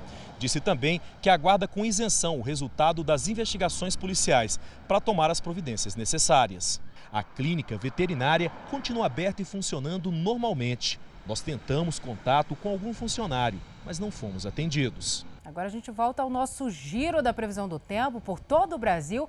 Para a gente saber como é que vai ficar né, a previsão para este fim de semana, a gente vai à região dos lagos, no Rio de Janeiro, destino também muito procurado por milhares de turistas. A gente vai conversar com a Suelen Rodrigues. Suelen, bom dia para você. E por aí, como ficam as temperaturas? Oi, bom dia para você, bom dia a todos. A máxima hoje não passa dos 26 graus, o tempo fica instável o dia deve ser assim, com muitas nuvens, o sol até aparece, mas há a possibilidade de chuva a qualquer hora. Esse friozinho espantou os banhistas, para ainda vazia neste sabadão de carnaval aqui em Cabo Frio. No domingo, o tempo fica muito parecido, há previsão de pancadas de chuva de manhã e à tarde, temperatura mínima de 22 e máxima de 26 graus. Salsi. Obrigada, Suelen. Subimos agora para o norte do país, onde está a repórter Natália Teodoro. Natália, bom dia. E em Manaus, como é que fica a previsão? Bom dia, olha, eu estou aqui em frente ao Rio Negro e hoje o dia amanheceu bastante nublado, mas não se engane. Por aqui a temperatura é de 26 graus, com máxima prevista para esse sábado de 30 graus. O dia deve continuar assim, com poucas aberturas de sol entre nuvens, mas a probabilidade de chuva é grande, 80%. A gente está numa época chamada de inverno amazônico, que chove mais apesar do calor. Para amanhã, temperaturas devem variar entre 23 e 31 graus, com tempo que continua assim, nublado e com chuva. Aliás, a previsão deve se repetir durante todo o feriado. Salce. Carnaval com chuva em Manaus. Obrigada, Natália, pelas informações. A gente conversa agora com a Mariana Martins de novo, direto de Goiânia, agora para falar sobre a previsão do tempo. Qual a máxima prevista hoje, Mariana?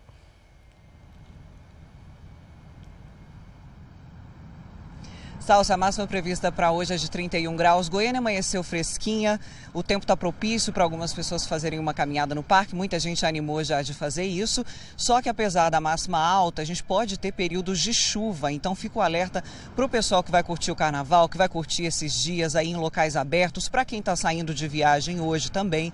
Para quem vai pegar a estrada, muita atenção com isso. Para o domingão, a mesma coisa. A gente amanhece com temperatura em torno de 20 graus e vamos a 30, 31 graus. A orientação então é curtir a folia em local fechado, se não quiser correr o risco de pegar uma chuvinha, porque a gente vai ter esses períodos aí intercalando sol e chuva. Tatiana Salsi. Obrigada, Mariana. E tem muita gente participando do nosso jornal com a hashtag Fala Brasil pelo Twitter. A Verônica Martins tweetou esta bela imagem de Maceió em Alagoas com céu azulzinho por lá. Maceió é linda demais. Ó, oh, o Eduardo de Biúna, aqui em São Paulo mesmo, disse que o dia começou preguiçoso por lá. É, e o dia amanheceu, vamos dizer, preguiçoso também, né? Nublado no Rio de Janeiro. Quem enviou essa foto foi o Daniel Ferreira dos Santos. E como que tá o tempo na sua cidade? Conta pra gente, poste uma foto e compartilhe no Twitter com a hashtag Fala Brasil. Não esqueça de dizer o nome e a cidade. Participe! Olha, pelas imagens a gente vê que o carnaval vai ser nublado, né? Em boa parte do país. Em boa parte chuva. do país. Para refrescar, né? Um é. pouquinho a bagunça.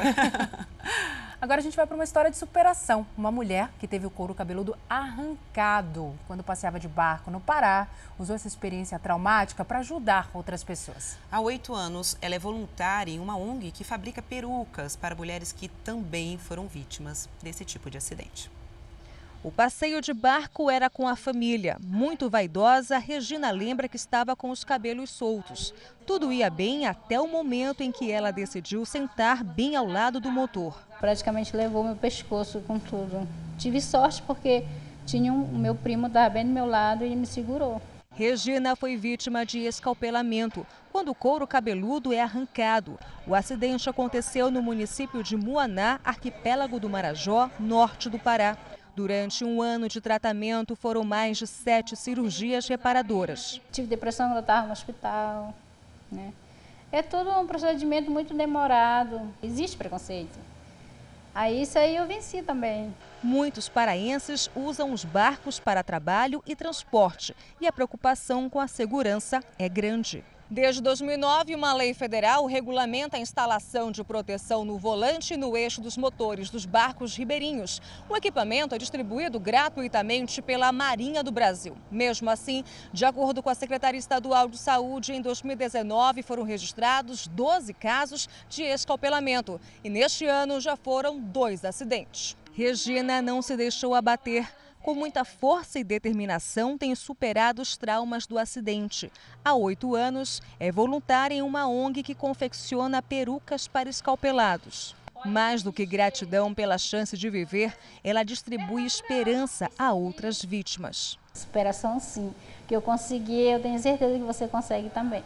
A major da Polícia Militar que matou a tiros o ex-namorado está internada em estado de choque em Mato Grosso do Sul. Segundo a delegada, ela atirou em legítima defesa depois de ter a casa invadida pelo homem que estava com uma faca na mão. A major tinha sofrido agressões no passado. Estas imagens mostram os militares chegando à casa da major minutos depois dela ter assassinado o ex-namorado. Hilário Bueno era empresário e tinha 52 anos. Ele foi encaminhado para a Santa Casa de Campo Grande, mas não resistiu. Ele e a major, que não teve o nome divulgado pela polícia, ficaram juntos por seis meses. A delegada que investiga o caso disse que a policial agiu em legítima defesa. Ela foi surpreendida pelo autor com uma faca em punho e ela realmente, diante dessa ameaça, o agressor foi para cima dela e ela efetuou alguns disparos. Depois de ter atirado no ex-namorado, a major foi internada em estado de choque. Ano passado, a policial militar denunciou Hilário por violência doméstica e cárcere privado. Desde então, tinha medida protetiva contra ele. Ele não aceitava a separação e ele tentava a todo momento reatar o relacionamento de maneira abusiva, agressiva e violenta. A Corregedoria da Polícia Militar de Mato Grosso do Sul lamentou o ocorrido e disse que a major não será afastada. E a gente volta a falar sobre o motim de policiais militares no Ceará. Natália Campos conta pra gente como que está o movimento agora nas ruas pela manhã. Bom dia. A movimentação aqui em Fortaleza segue normalmente. O trânsito flui como de costume. A gente está em frente a uma das tradicionais feirinhas de rua aqui do centro da cidade. E como vocês podem ver, os comerciantes vieram trabalhar, os clientes também estão fazendo as suas compras. Mas a onda de violência começa a aumentar aqui na capital, porque durante esta madrugada foram registrados mais sete homicídios e esse número deve aumentar no fim da tarde de hoje, quando a Secretaria da Segurança Pública deve atualizar esses dados oficiais. O Exército continua nas ruas da capital e da região metropolitana fazendo esse patrulhamento. Os oficiais são aqui de Fortaleza, mas também de outros estados como Paraíba, Rio Grande do Norte e Pernambuco, além dos homens da Força Nacional que também foram enviados aqui para o Ceará para ajudar na segurança. A autorização das Forças Armadas foi pelo presidente Jair Bolsonaro e do governo federal. Pelo menos 150 homens da Força Nacional reforçam aí, junto com os oficiais do Exército, a segurança aqui nas ruas de Fortaleza e da região metropolitana. Tatiana. Clima muito tenso por lá. Obrigada, Natália. Bom, e os pais que levarem os filhos para o carnaval vão ter uma tranquilidade a mais no Distrito Federal. Lívia Braz, que novidade é essa? Pois é, vão ser distribuídos 5 mil crachás para as crianças, né? Para os pequenos fulhões que participarem dos bloquinhos de rua aqui no DF. Até terça-feira vão ser 17 bloquinhos infantis. Esses crachás vão ser distribuídos né, nos postos da polícia que estão montados próximos a esses bloquinhos vai ser um crachá que vai ficar preso ao pescoço da criança. O pai e a mãe vão preencher os nomes das crianças, o nome dos pais e das mães e também os telefones de emergência, caso essa criança se perca ali naquela confusão, né? Muita gente participando desses blocos. A ideia é justamente como você disse, né? Dar mais tranquilidade para os pais que levarem os filhos para a folia. Tatiana Salsi e o nosso colunista, o psiquiatra Isaac Efraim, explica pra gente o que faz alguém levar a saúde ao limite por causa do trabalho.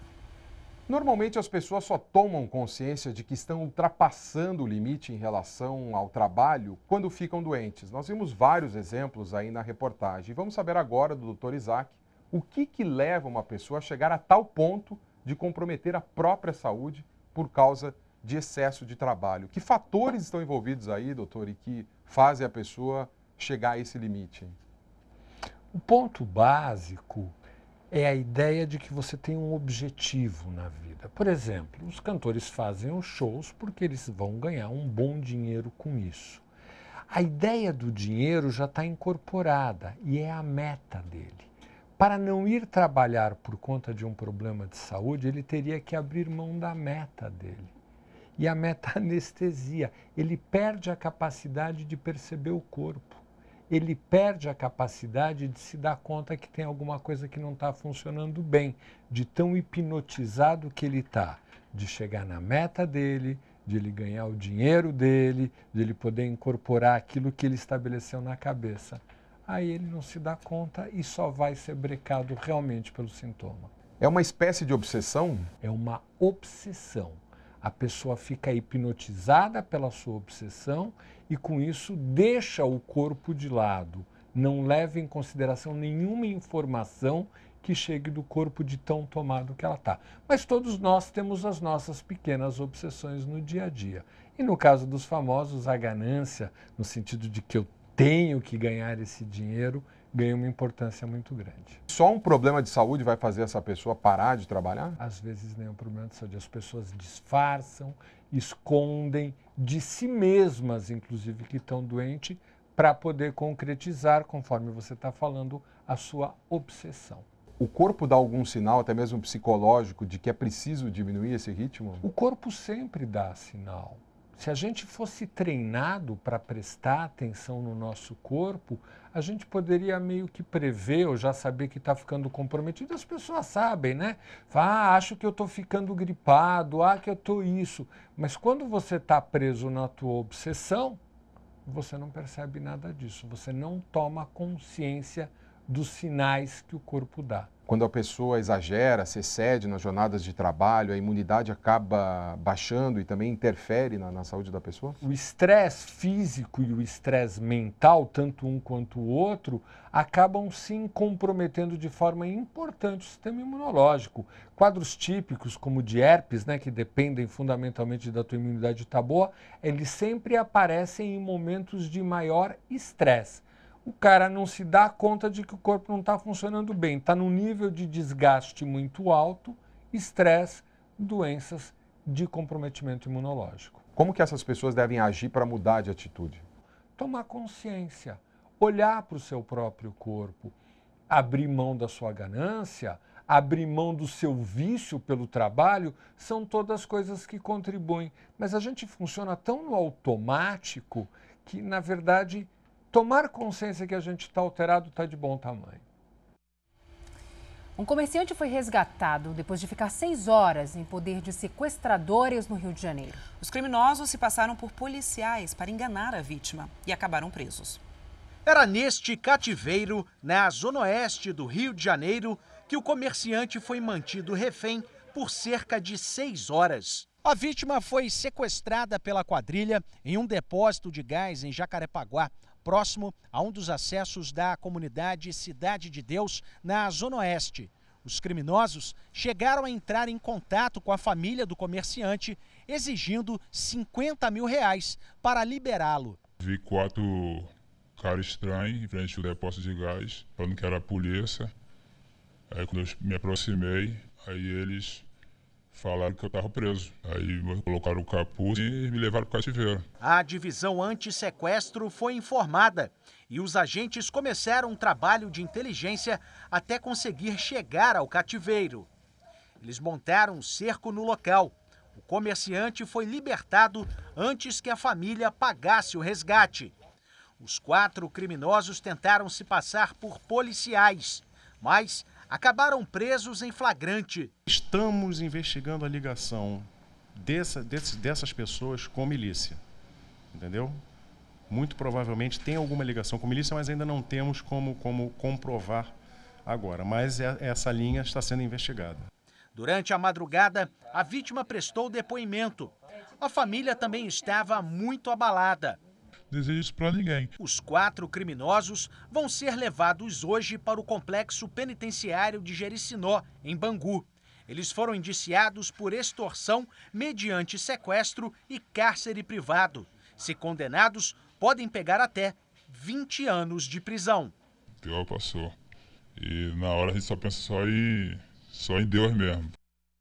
Agora vamos mudar de assunto, falar de carnaval. Em Belo Horizonte, os foliões acordaram cedo. A Maiara Foco acompanha um dos blocos por lá, né, Maiara? Muita gente já está nas ruas aí da capital mineira? Pelo visto, sim, né? Ó, lotado ali atrás.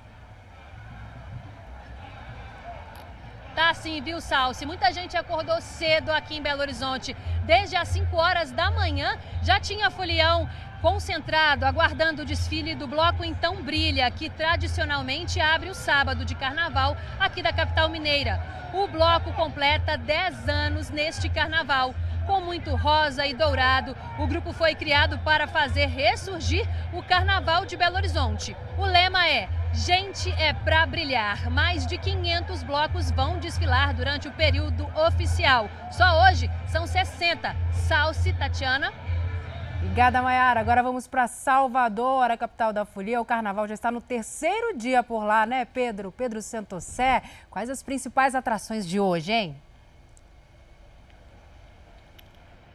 Olha, Salsi, hoje aqui em Salvador, nesse terceiro dia oficial de carnaval, como você bem disse, hoje aqui no Circuito Dodô, na Barrondina, vai ter Ivete Sangalo, vai ter Timbalada, vai ter Léo Santana, vai ter a Loki. A gente está, inclusive, bem na entrada do Circuito Dodô. Olha só, aqui está bem o portal de abordagem, onde as pessoas entram, são revistadas durante a folia. Lá no fundo também tem o trio elétrico que vai sair hoje. E o total, viu, Salsi, são 323 blocos durante os sete dias de carnaval aqui em Salvador, com a projeção de mais de quase 2 bilhões de reais na economia da capital baiana. Hoje no centro de no, no Campo Grande, né, no centro aqui de Salvador, tem Saulo Fernandes e Parangolé. Agora eu vou convidar todo mundo para acompanhar a matéria de Felipe Costa, que conta como foi o segundo dia de carnaval aqui na capital baiana. Você já deve ter ouvido falar que no Carnaval de Salvador acontece de tudo. Pois é, tem até cantora que chega no trio elétrico voando. Cláudia Leite foi içada por um guindaste bem em frente ao farol da Barra e sobrevoou o bloco dela, que estava lotado. A cantora arrastou uma multidão em quase quatro horas de desfile.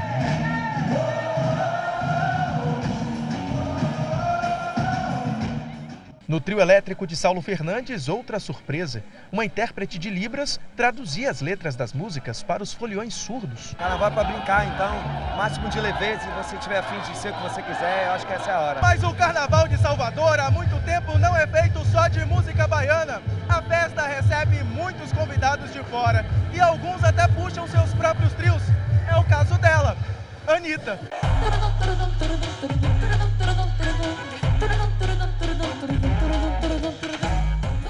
A cantora carioca veio fantasiada de abelha. Chamou a atenção para a importância da proteção dos animais. É importante a gente cuidar é, do mundo para que ele seja bom para todas as espécies, não só para os humanos, né? Então, cada dia eu me, me fantasio de algum animal muito importante para o nosso ecossistema ou que esteja em extinção e falo um pouco desse animal nas minhas redes sociais. No segundo dia de carnaval, foram quase 90 atrações nos dois principais circuitos. Mas ninguém anda reclamando de cansaço por aqui. Eu tô cansada nada, eu tô muito feliz de estar aqui.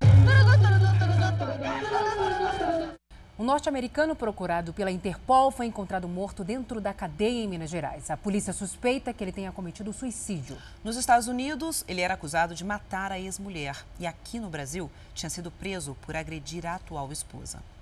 Chan estava detido no presídio de Pouso Alegre enquanto aguardava o processo de extradição para os Estados Unidos.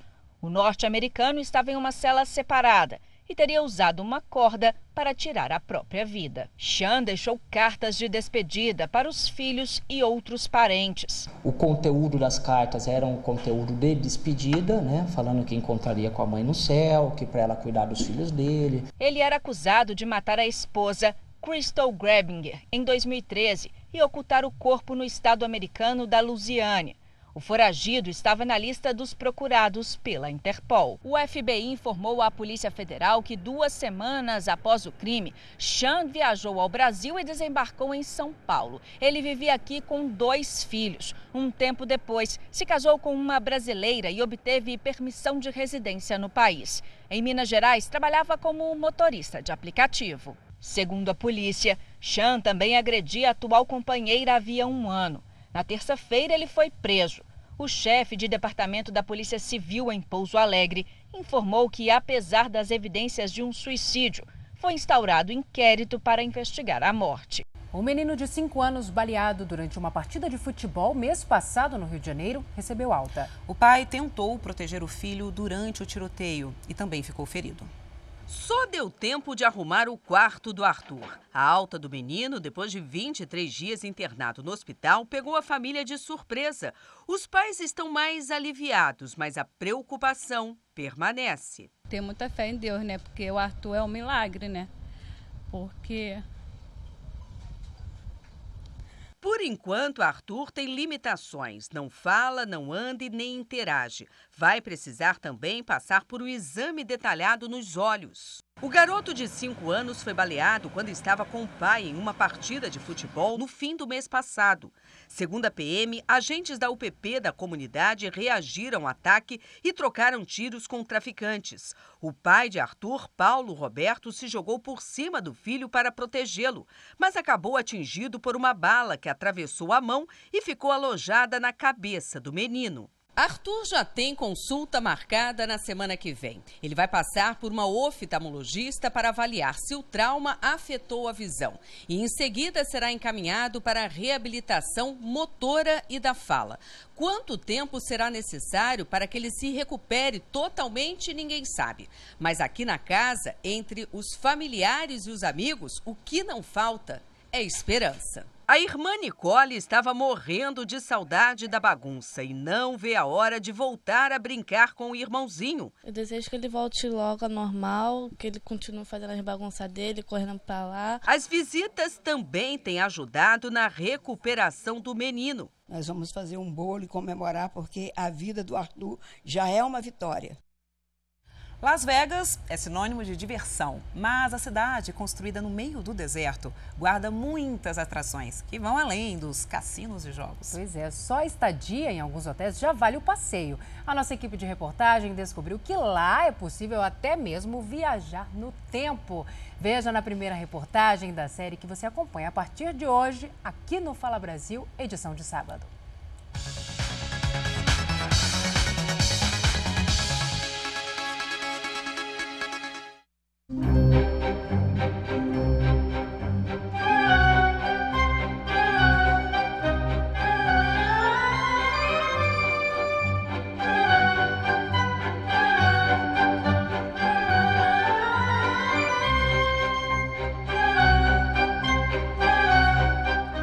Céu azul desses é o ideal para começar o nosso passeio.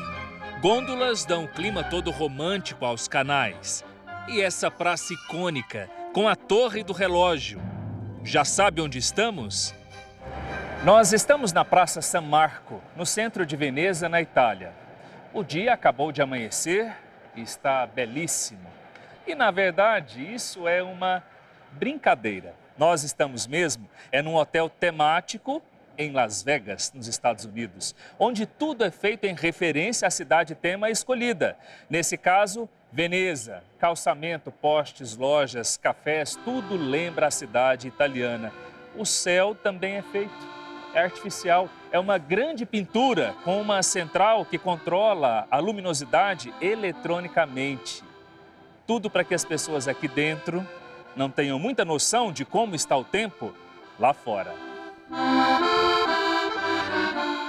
E já que estamos em Veneza, a gente não pode passar por aqui sem fazer o tradicional passeio de gôndola.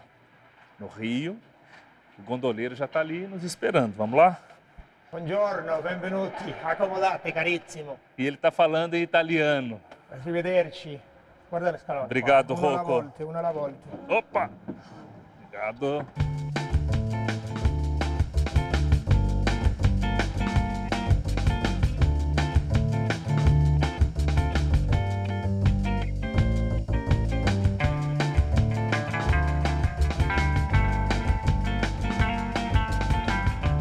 Cidade especialista em entretenimento para gente grande foi parar no Guinness Book pelo maior número de hotéis temáticos do mundo. No último ano, recebeu 42 milhões de visitantes dos quatro cantos do mundo. Las Vegas é chamada por quem passa por aqui de um grande parque de diversões para adultos. Os brasileiros estão cada vez mais interessados nessa diversão toda, que vai muito além dos cassinos. O número de turistas vindos do Brasil cresceu cerca de 20% entre os anos de 2017 e 2018. Las Vegas parece reservar sempre uma surpresa a cada esquina. Olha só com que nos deparamos: a Estátua da Liberdade. A vista de longe é idêntica, como se estivéssemos mesmo em Nova York. O hotel que nos teletransporta para o outro estado americano, a mais de 4 mil quilômetros, tem ainda essa montanha russa. E o diferencial dela, além da velocidade de até 108 km por hora, é que os carrinhos simulam um táxi. Quem conhece Nova York sabe que os táxis amarelos são muito famosos por lá. Você estica a mão, logo aparece um na rua. Os táxis são a melhor maneira de andar em Nova York. E nós quisemos manter isso e construímos essa montanha russa. Explica o técnico. Here we go. E lá vou eu. Em alta velocidade, percorrer os pontos turísticos mais conhecidos de Nova York em apenas alguns minutos e com muita emoção.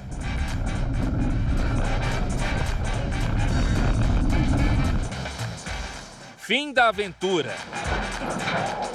Logo entendemos por que a cidade está no livro dos recordes.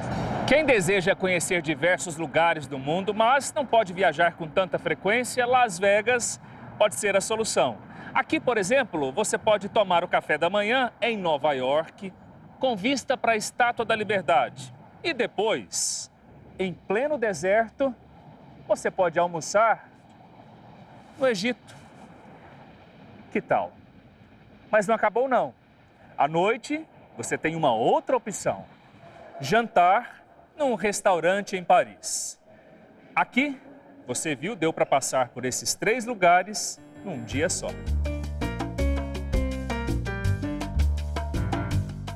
E para Paris ficar completa, não pode faltar ela, a Torre Eiffel.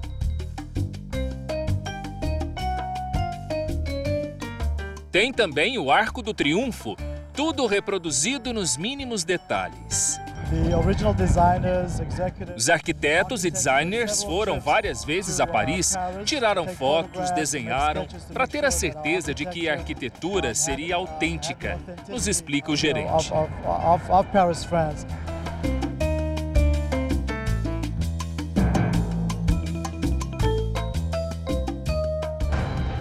E por falar em reprodução perfeita, o que dizer desse Davi, de Michelangelo?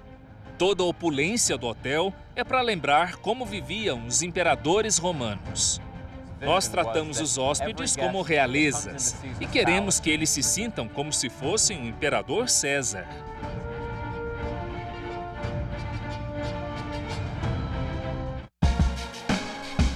E de limousine chegamos nesse castelo. Nem só de países diferentes vive Las Vegas. Aqui viajamos no tempo também. Chegamos à arena onde vai acontecer a apresentação medieval. Essa arena aqui fica no subsolo do hotel. E o que vai acontecer aqui é um espetáculo, uma batalha de reinos. E as pessoas vão jantar enquanto acontece a apresentação. Mas é um jantar diferente, aos moldes medievais sem colher, sem faca, sem garfo, como era naquela época.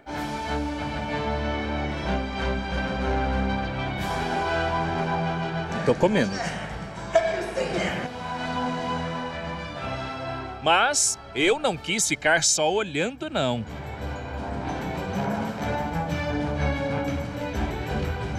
Você já se imaginou nos bastidores de um grande espetáculo em Las Vegas? Pois é você está acompanhando agora. Prepararam uma roupa especial para eu usar. Aqui, olha só, a calça. Pronto para ser um cavaleiro medieval, aceitei o desafio de aprender a lutar com uma espada. Mas primeiro uma dica importante do profissional para mim. É preciso estar com a mente no show, porque é um trabalho duro e é mesmo perigoso.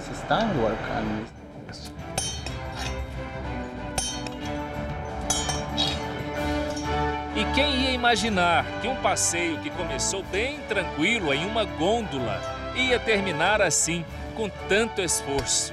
É, esse cavaleiro cansa, né? Melhor guardar o fôlego.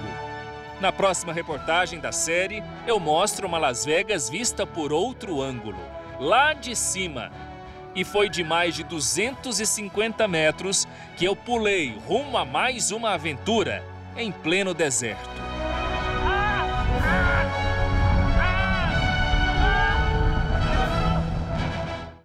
Fiquei com medo também, só pela cara do Rogério. Assustou. O Fala Brasil, edição de sábado, termina agora. Obrigada pela sua companhia. Um excelente fim de semana.